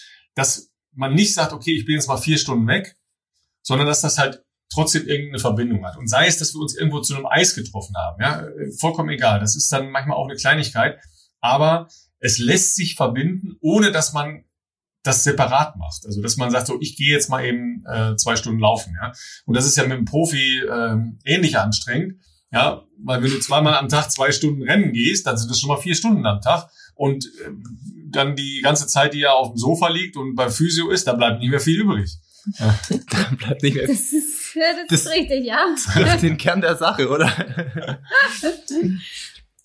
Von daher hat es auch Vorteile, ähm, wenn ich ihn auf dem Fahrrad begleite. Da ist es zwar so, ich kann dir aber nichts mehr erzählen. Die Konversation dann auch eher einseitig ist, ähm, aber es ist ja trotzdem auch Zeit gemeinsam und ähm, ich freue mich auch, wenn dann hinterher von Philipp zurückkommt, dass ich ihm helfen konnte, dass es heute leichter war, die Pace zu halten, weil ich mit dem Fahrrad vorausgefahren bin und ähm, ist ja auch, wie es bei euch mit Kindern ist, ist es bei uns so, dass es uns beide ja dann auch verbindet und ein Erlebnis sozusagen oder ein Erlebniswert hat und, und schafft für uns. Ja, der, der, das, vor allen Dingen der, der Haupterlebniswert ist, zwei Stunden lang hat der Typ mal die Klappe gehalten. Das ist ja schon erstaunlich genug. Ja. ja, gibt's ja sonst auch nicht so. ja. ja gut, äh, wir haben jetzt ja noch, also das ist natürlich der andere Punkt, ist natürlich noch, äh, haben wir ja keine Kinder, aber äh, sollte das äh, vielleicht irgendwann der Fall sein, äh, dann äh, ist ja natürlich auch klar, wie es weitergeht. Dann musst du und das Kind oder die Kinder äh, natürlich mit nach Kenia. Das ist ja klar. Da müssen wir halt alle zusammen acht Wochen äh, ein Trainingslager machen. nee, äh, Spaß beiseite. Also ich glaube, das wird auch nochmal sehr viel verändern im Leben. Also ähm, ohne, dass ich da jetzt so einen krassen ähm, ich sage jetzt mal Lebensplan habe. Also das hat sich in der Vergangenheit tatsächlich bewährt, keinen zu haben, weil aus dieser sehr ungewissen ja, wie soll ich sagen, ungewissen Situation. Ich meine, Leichtathletik ist jetzt nicht der prädestinierte Profisport, das ist tatsächlich relativ schwer, da einen Beruf draus zu machen. Ähm, und ich glaube, wenn ich da immer schon gesagt hätte, ich brauche einen Lebensplan und mit 27 will ich das haben und mit 30 das und mit 35 das, dann hätte ich, glaube ich, schon vor sehr vielen Jahren einfach aufgehört, weil das über so viele Umwege dann letzten Endes mal dahin geführt hat, wo man jetzt aktuell ist. Ähm, deshalb weiß ich auch noch nicht genau, wie das mal wird. Aber zum Beispiel, ich glaube, wenn wirklich dann mal logischerweise ein Kind da ist, dann werden sich da auch Prior äh, Prioritäten mit Sicherheit verschieben, weil ich absoluter Kindernah bin. Also ähm, das, äh, das, das ist sowieso äh, äh, immer so, auch bei Freunden oder so oder bei wo wir Paten sind. Ähm, also Kinder finde ich klasse. Und ich glaube auch, dass man dann vielleicht auch wirklich sagt, okay, sowas, wo man jetzt heute leichtfertig entscheidet, natürlich auch mit dir immer abgestimmt oder so, oder ja gut, so viel Wahl hast du ja meistens nicht, wenn ich sage, du, ich bin übrigens mal vier Wochen wieder in Kenia oder ich komme gerade aus Kenia wieder und eröffne ihr dann, als ich dann Renato getroffen habe, du, ich bin gerade jetzt zurück, aber ich glaube, ich gehe in zwei Wochen nochmal. Das war jetzt nicht geplant, aber ich bin nochmal drei, vier Wochen weg. Ähm, das wird sich, glaube ich, schon verändern. Also ich glaube, in, in, in, wenn es wirklich jetzt um was wenn es noch mein Job ist, sage ich mal, zu der Zeit und wenn ähm, wenn es dann irgendwie kritisch ist in Vorbereitung auf einen Marathon, dann wird man wahrscheinlich vielleicht schon überlegen müssen, ob ich drei Wochen weg sein kann oder vier Wochen. Auf der anderen Seite ist aber auch so, gerade wenn Kinder klein sind noch, glaube ich, man will ja auch nicht viel verpassen eigentlich. Ne? Also dann zu sagen, vier Wochen irgendwo weggehen, das bringt man, glaube ich, oder würde ich, glaube ich, auch sehr viel schwerer übers Herz bringen, ähm, nicht, dass ich dich gerne allein lasse, so, das natürlich auch nicht, aber ähm, da hat man dann wirklich auch, glaube ich, dann vielleicht eher das Gefühl, dass man, dass man wirklich was verpasst oder so. Ähm, und da muss man dann mal schauen, wie es dann weitergeht. Also auf der einen Seite, ähm, wir machen ja einmal im Jahr dieses Triathlon-Camp, ja, da macht Mary Schwimmcoach, ich bin Radguide. Wir haben die Kids immer mitgenommen, ja, mhm. ähm, weil auch das lässt sich organisieren, ja auch die können da viel Spaß haben, ohne dass sie jetzt eingebunden sind oder dass sie da jetzt mhm. irgendwie mhm. mitmachen müssen oder was auch immer. Ja, auch das geht, ja, auch da gibt's Alternativen und äh, auch da kann man, glaube ich, auch als Profi drüber nachdenken. Ja, wenn ich mir alleine anschaue, wie viel, wie viel Profisportlerinnen ja nach dem Kind ja noch stärker ähm, daraus her, hervorgegangen sind. Gerade in Leichtathletik gibt so viele Beispiele, dann dann bewirkt das halt auch schon was, ja, in, indem man vielleicht auch nicht den ganzen Tag nur äh, Training im Kopf ventiliert, ja, ja sondern ja. Äh, einfach mal auch äh, andere wichtige Bereiche hat und dann äh, empfindet man vielleicht auch Training wieder als Entspannung für den Kopf, ja, und nicht als Belastung für den Kopf, ja, weil das das ist ja schon so, dass man sich oft dann nur noch darum dreht, ja, wenn man so so, so, so Dinger ähm, halt vor sich hat wie einen, einen entscheidenden Lauf oder eine große Meisterschaft oder oder oder, ja, das ist schon so. Also da kann man halt auch Qualität draus ziehen. Man muss es nur zulassen. Ja, man, ich glaube, das, das Wichtige ist, dass man sich separiert voneinander, sondern es ist halt ein Leben und äh, wenn man das versucht, gemeinsam zu gestalten und dann da halt die Optionen äh, rauszufiltern, dann kann das schon funktionieren. Ne? Plus, äh, wir hatten auch eigentlich immer, also das ja auch so ein bisschen erlebt, jetzt nicht, dass er Profisportler ist, aber der Reif ist ja nun durch seinen Job bedingt auch einfach immer äh, viel unterwegs und viel nicht zu Hause, ja. seit die Ella ein Baby ist. Also ähm, ich musste ihm den Schwangerschaftsstreifen über Skype damals zeigen. Da war er nämlich in Peking. ähm, und äh, also so fing das wohl an. Und bei den nächsten Spielen war die Ella an Skype. Also sie kennt eigentlich dieses Medium mit ähm, ja irgendwie am iPad sitzen oder am Kompi sitzen und irgendwie sich darüber unterhalten oder auch mal ein Abendessen so zu machen. Das ist, ist bei uns immer äh, eben drin gewesen und die Zeit haben wir uns immer genommen dafür, dass man halt äh, äh, dadurch auch redet, weil der Ralf war halt auch einfach so viel und so oft weg gewesen, dass ähm, er viel auch, wie du sagst, äh, Philipp, ähm, viele Wochen verpasst hat in so kleinen Jahren, wenn du aufwachsen, ja. Und ich glaube auch schon, dass das schwierig ist. Klar, ich war immer zu Hause, aber wir haben immer versucht, täglich oder mehrfach äh, mit irgendeinem Videocall äh, irgendwas äh, da zu veranstalten und das hat auch geklappt. Und natürlich ähm, haben wir auch oft unsere Koffer gepackt und sind mitgeflogen, wenn es das zugelassen mhm. hat. Ja, oder wenn wir uns irgendwo anschließen könnten, wenn es Jobs waren, wo er gesagt hat, okay, hier habe ich ab und zu Zeit oder hier können wir einen Urlaub danach machen oder davor. Und dadurch ist natürlich ähm, das auch ein bisschen entspannter, wenn man das ab und zu mal zusammen machen kann. Das geht nicht bei allen Events. Bei Olympischen Spielen hat er immer gesagt, auf gar keinen Fall, das geht nicht, das ist zu stressig, kann ich auch nachempfinden, haben wir dann nicht gemacht. Ähm, aber wenn es auch so um so nette ähm, Sachen geht wie Ironman auf Hawaii, also ich meine, die Ella kam in die Grundschule und in der ersten Klasse und die Lehrerin, ja, wo warst du so im Urlaub? Und die Ella so, so in Hawaii jetzt zum vierten Mal in meinem Leben mit sechs, ja. Und ja, die Lehrerin kam zu mir und meinte so, was ist mit ihrem Kind los? Ich so, nix, sie spricht nur die Wahrheit. Aber ähm, was wir auch gesehen haben, ist auch, dass das Reisen ähm, die Kinder unheimlich weit bringt. Ja, viele sagen, nee, ich traue mich mhm. nicht, ich mag nicht. ja, es ist anstrengend. Es ist total anstrengend, mhm. weil du musst einfach alles für das Kind tun, damit es ihm gut geht. Aber das Reisen hat ähm, den Horizont so so sehr erweitert, meiner Meinung nach, ähm, bei Ella, dass sie halt in vielen Bereichen einfach schon immer ganz früh irgendwo schon ganz viel mitbekommen hat und gesehen hat und so. Auch als Kleines, wenn man es gar nicht denkt. Ne? Klar, mit einem halben Jahr auf Hawaii hat sie wahrscheinlich noch nicht so viel mitbekommen, ja. aber äh, außer ich, die Nächte, die ich in Hawaii Nacht wach oder habe auch mal die Nächte Hawaiis mitbekommen, weil ich die ganze Zeit wach war. Aber ähm, das Reisen ist auch ganz toll für die Kinder und gibt denen so viel ähm, fürs Leben mit, äh, dass wenn man das machen kann und natürlich das Kleingeld dazu hat, um immer Reisen für alle zu bezahlen ähm, und es funktioniert, dass man das hinkriegt, dann würde ich das auf jeden Fall machen und niemals sagen, ach, wir bleiben lieber zu Hause. Ja, weil ja. wir haben großartige Zeiten überall erlebt, wo wir waren und ähm, ich, ich glaube, dass das der Entwicklung auf jeden Fall, also die Entwicklung auf jeden Fall fördert, auch bei Kindern. Total. Genau, auf Maui, da waren wir eben mit äh, im vergangenen Jahr äh, auch mit sehr guten Freunden und die haben auch zwei äh, kleine Mädels. Ähm, die Fiona war damals, glaube ein halbes Jahr alt. Äh, Sienna war schon so in dem Alter, wo man sagt, äh, die hat sicherlich, glaube ich, das auch mehr noch wahrgenommen, auf jeden Fall. Ähm, dreieinhalb damals, glaube ich. Und ähm, den Eindruck hatte ich schon auch, also dass man da so diese Eindrücke, glaube ich, auf jeden Fall äh, sammelt und verarbeitet und auch so dieses, also das ist ja, glaube ich, für Kinder am Anfang, wenn die das erste Mal erleben, glaube ich, schon eine sehr ungewohnte Situation, weil die ja überwiegend wahrscheinlich am Anfang natürlich, wenn die mit sprechen lernen, dann lernen die natürlich bei uns überwiegend ist erstmal Deutsch wahrscheinlich. Wenn du dann aber in einem Land bist, wo ja auf der Straße einfach was ganz anderes gesprochen wird, wo man ja nicht versteht, ist das ja am Anfang wahrscheinlich erstmal so große Verwunderung und Fragezeichen, aber das nimmt ja dann auch relativ schnell ab, dass die das als komisch empfinden. Beziehungsweise klar, man kann da denen auch ein, zwei, drei Wörter mal sagen, wo sie vielleicht auch mal sich selber was bestellen können, ein Eis oder sowas. Ähm, und äh, das glaube ich auf jeden Fall auch, dass das für Kinder tatsächlich sehr bereichernd sein kann. Was würdest du für 340.000 Euro tun? Was würde ich mit 340.000 Euro machen? Boah, nee, nicht, das nicht, was würdest du damit machen, sondern was würdest du dafür tun? Das ist ein wesentlicher Unterschied. Ah. Ja, und du okay. schiebst gar nicht erst auf deine Frau, es geht nur um dich jetzt. Boah.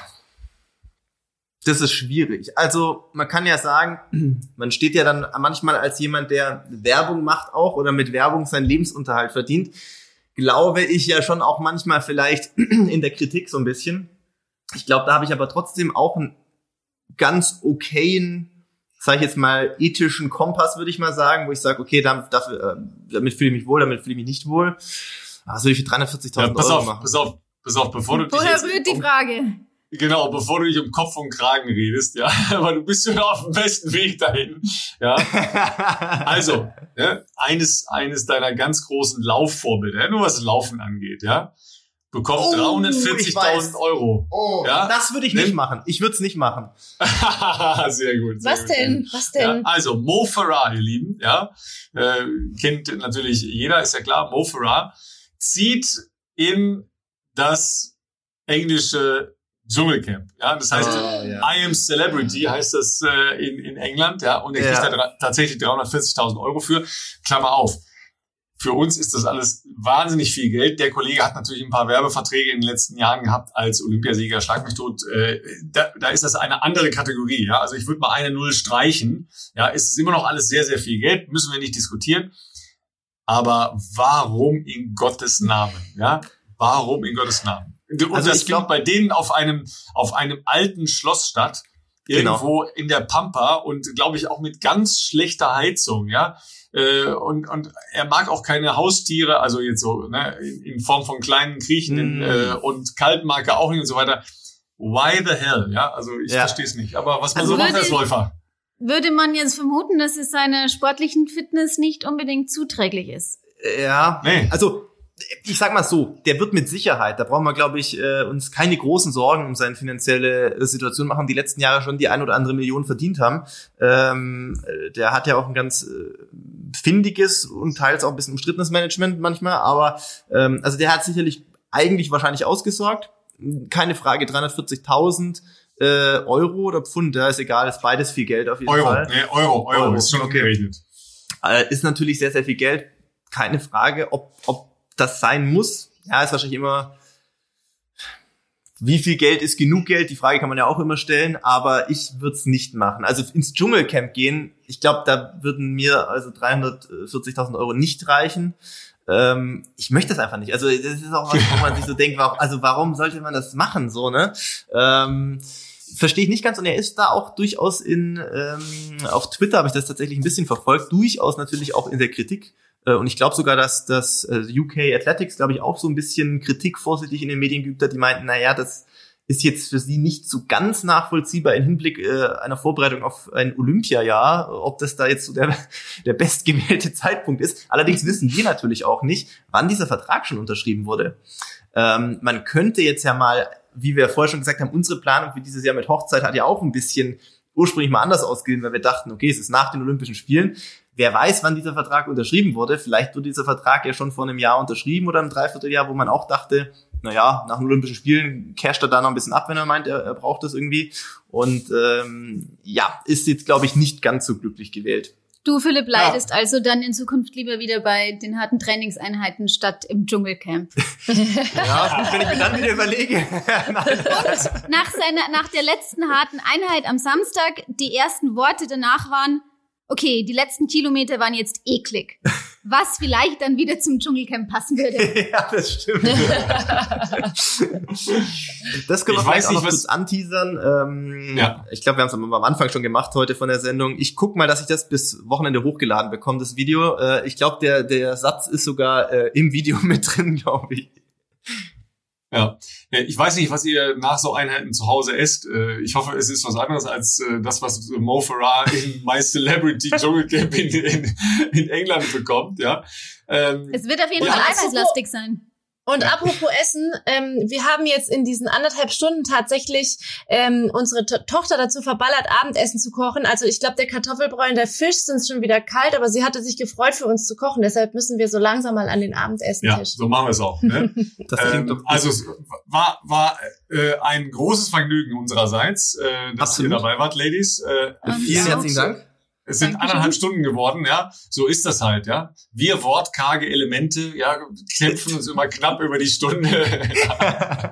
Jetzt muss ich wieder einen richtig langen Lauf machen, damit ich das mir alles anhöre, was ich hier. Genau, genau. genau. Und okay, alle anderen auch. Genau, oh, oh. okay, ihr Lieben, äh, es wird der besonders lange Lauf am Wochenende, aber das Wetter soll, glaube ich, nochmal richtig gut werden, äh, außer in Regensburg, da ist es wie immer äh, neblig, aber das, das kann auch schlecht. schön sein. Ne? Ich habe jetzt gelernt, das kann auch schön sein. Ja? genau. Also äh, ich wünsche euch ein tolles Wochenende, äh, geht laufen, das äh, mit der Luft stimmt auf jeden Fall. Viel Spaß dabei. Wir hören uns Macht's nächste Woche. Ciao, ciao.